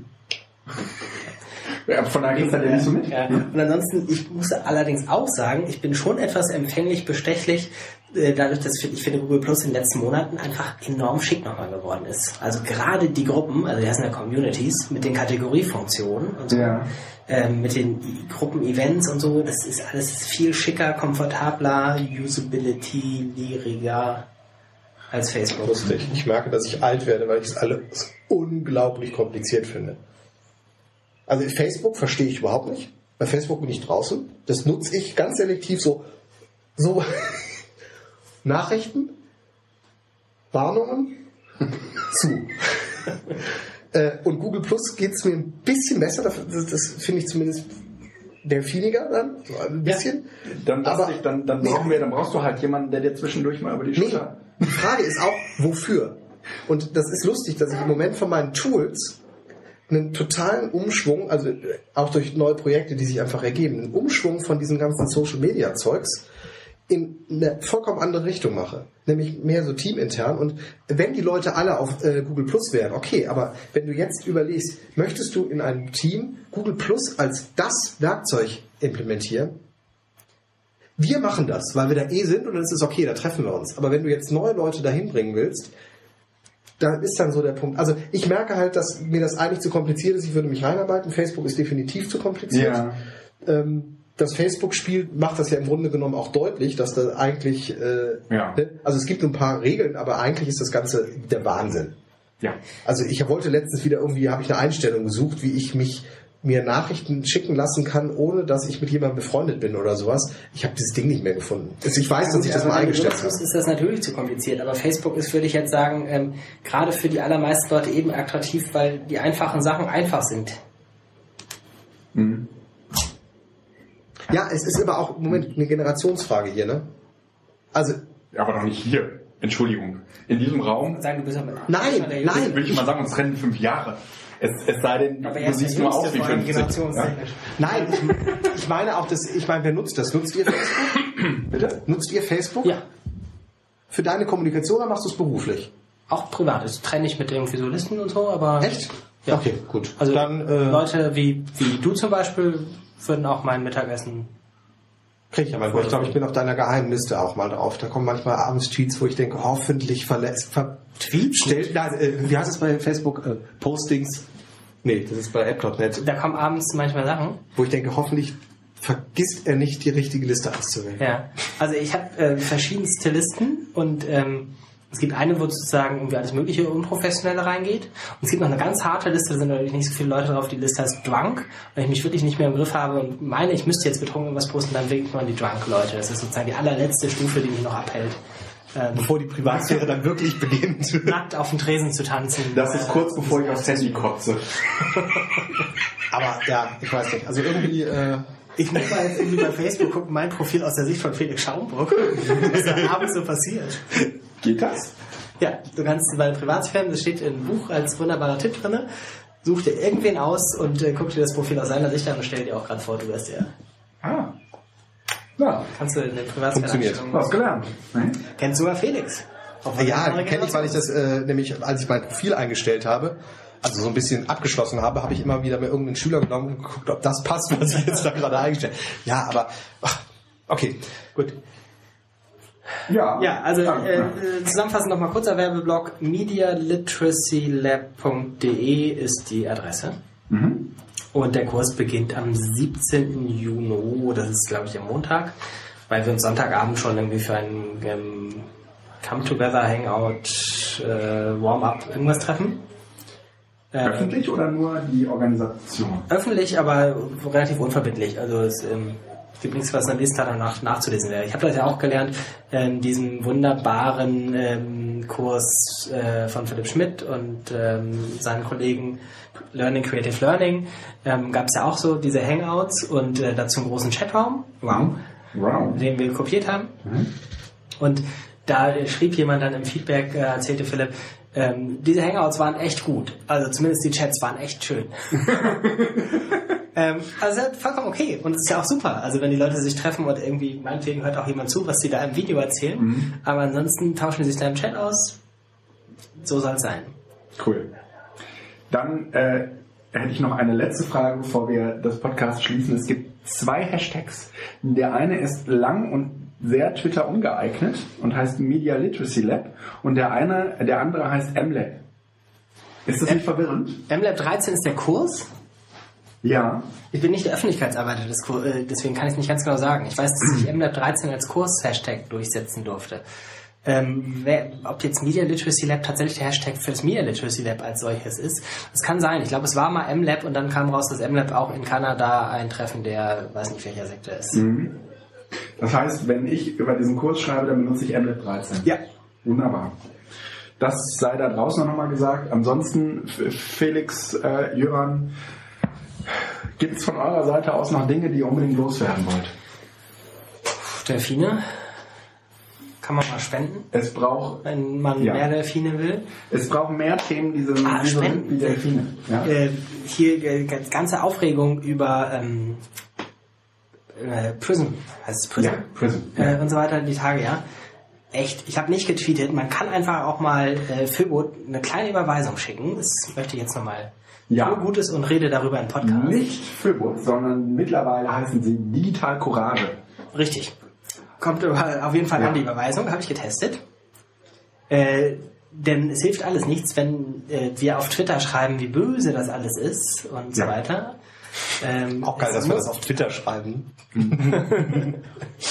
Es muss auch Leute geben, die sich irgendwie als Flachpfeife in Fernsehtalkshows äh, beschimpfen lassen. So wie Pantelon es äh, dankenswerterweise getan hat. Ja, ethisch. Und äh, viel einfach Lobbying für mehr Bürgerrechte im Netz machen. ja. So, wir holen uns Also wir unsere schon Aluhüte raus und dann ähm, gehen wir gleich noch äh, pst. Ah, pst. privat. Meine Damen und Herren da draußen, die Show äh, hat ein Ende, äh, kommt äh, gut in die Betten. Wir, äh, Auch hören, uns in, wir hören uns in alter Frische äh, schon bald wieder, nämlich wenn der Felix mal wieder Zeit für mich hat. Ansonsten würde ich sagen, äh, gehabt euch wohl. Danke an Jöran und Felix. Äh, Dankeschön, Joran, schön, dass du da warst. Ich hoffe, wir sehen uns bald. D Danke an euch, es war mir eine Ehre. Die Delfine können jetzt rauskommen.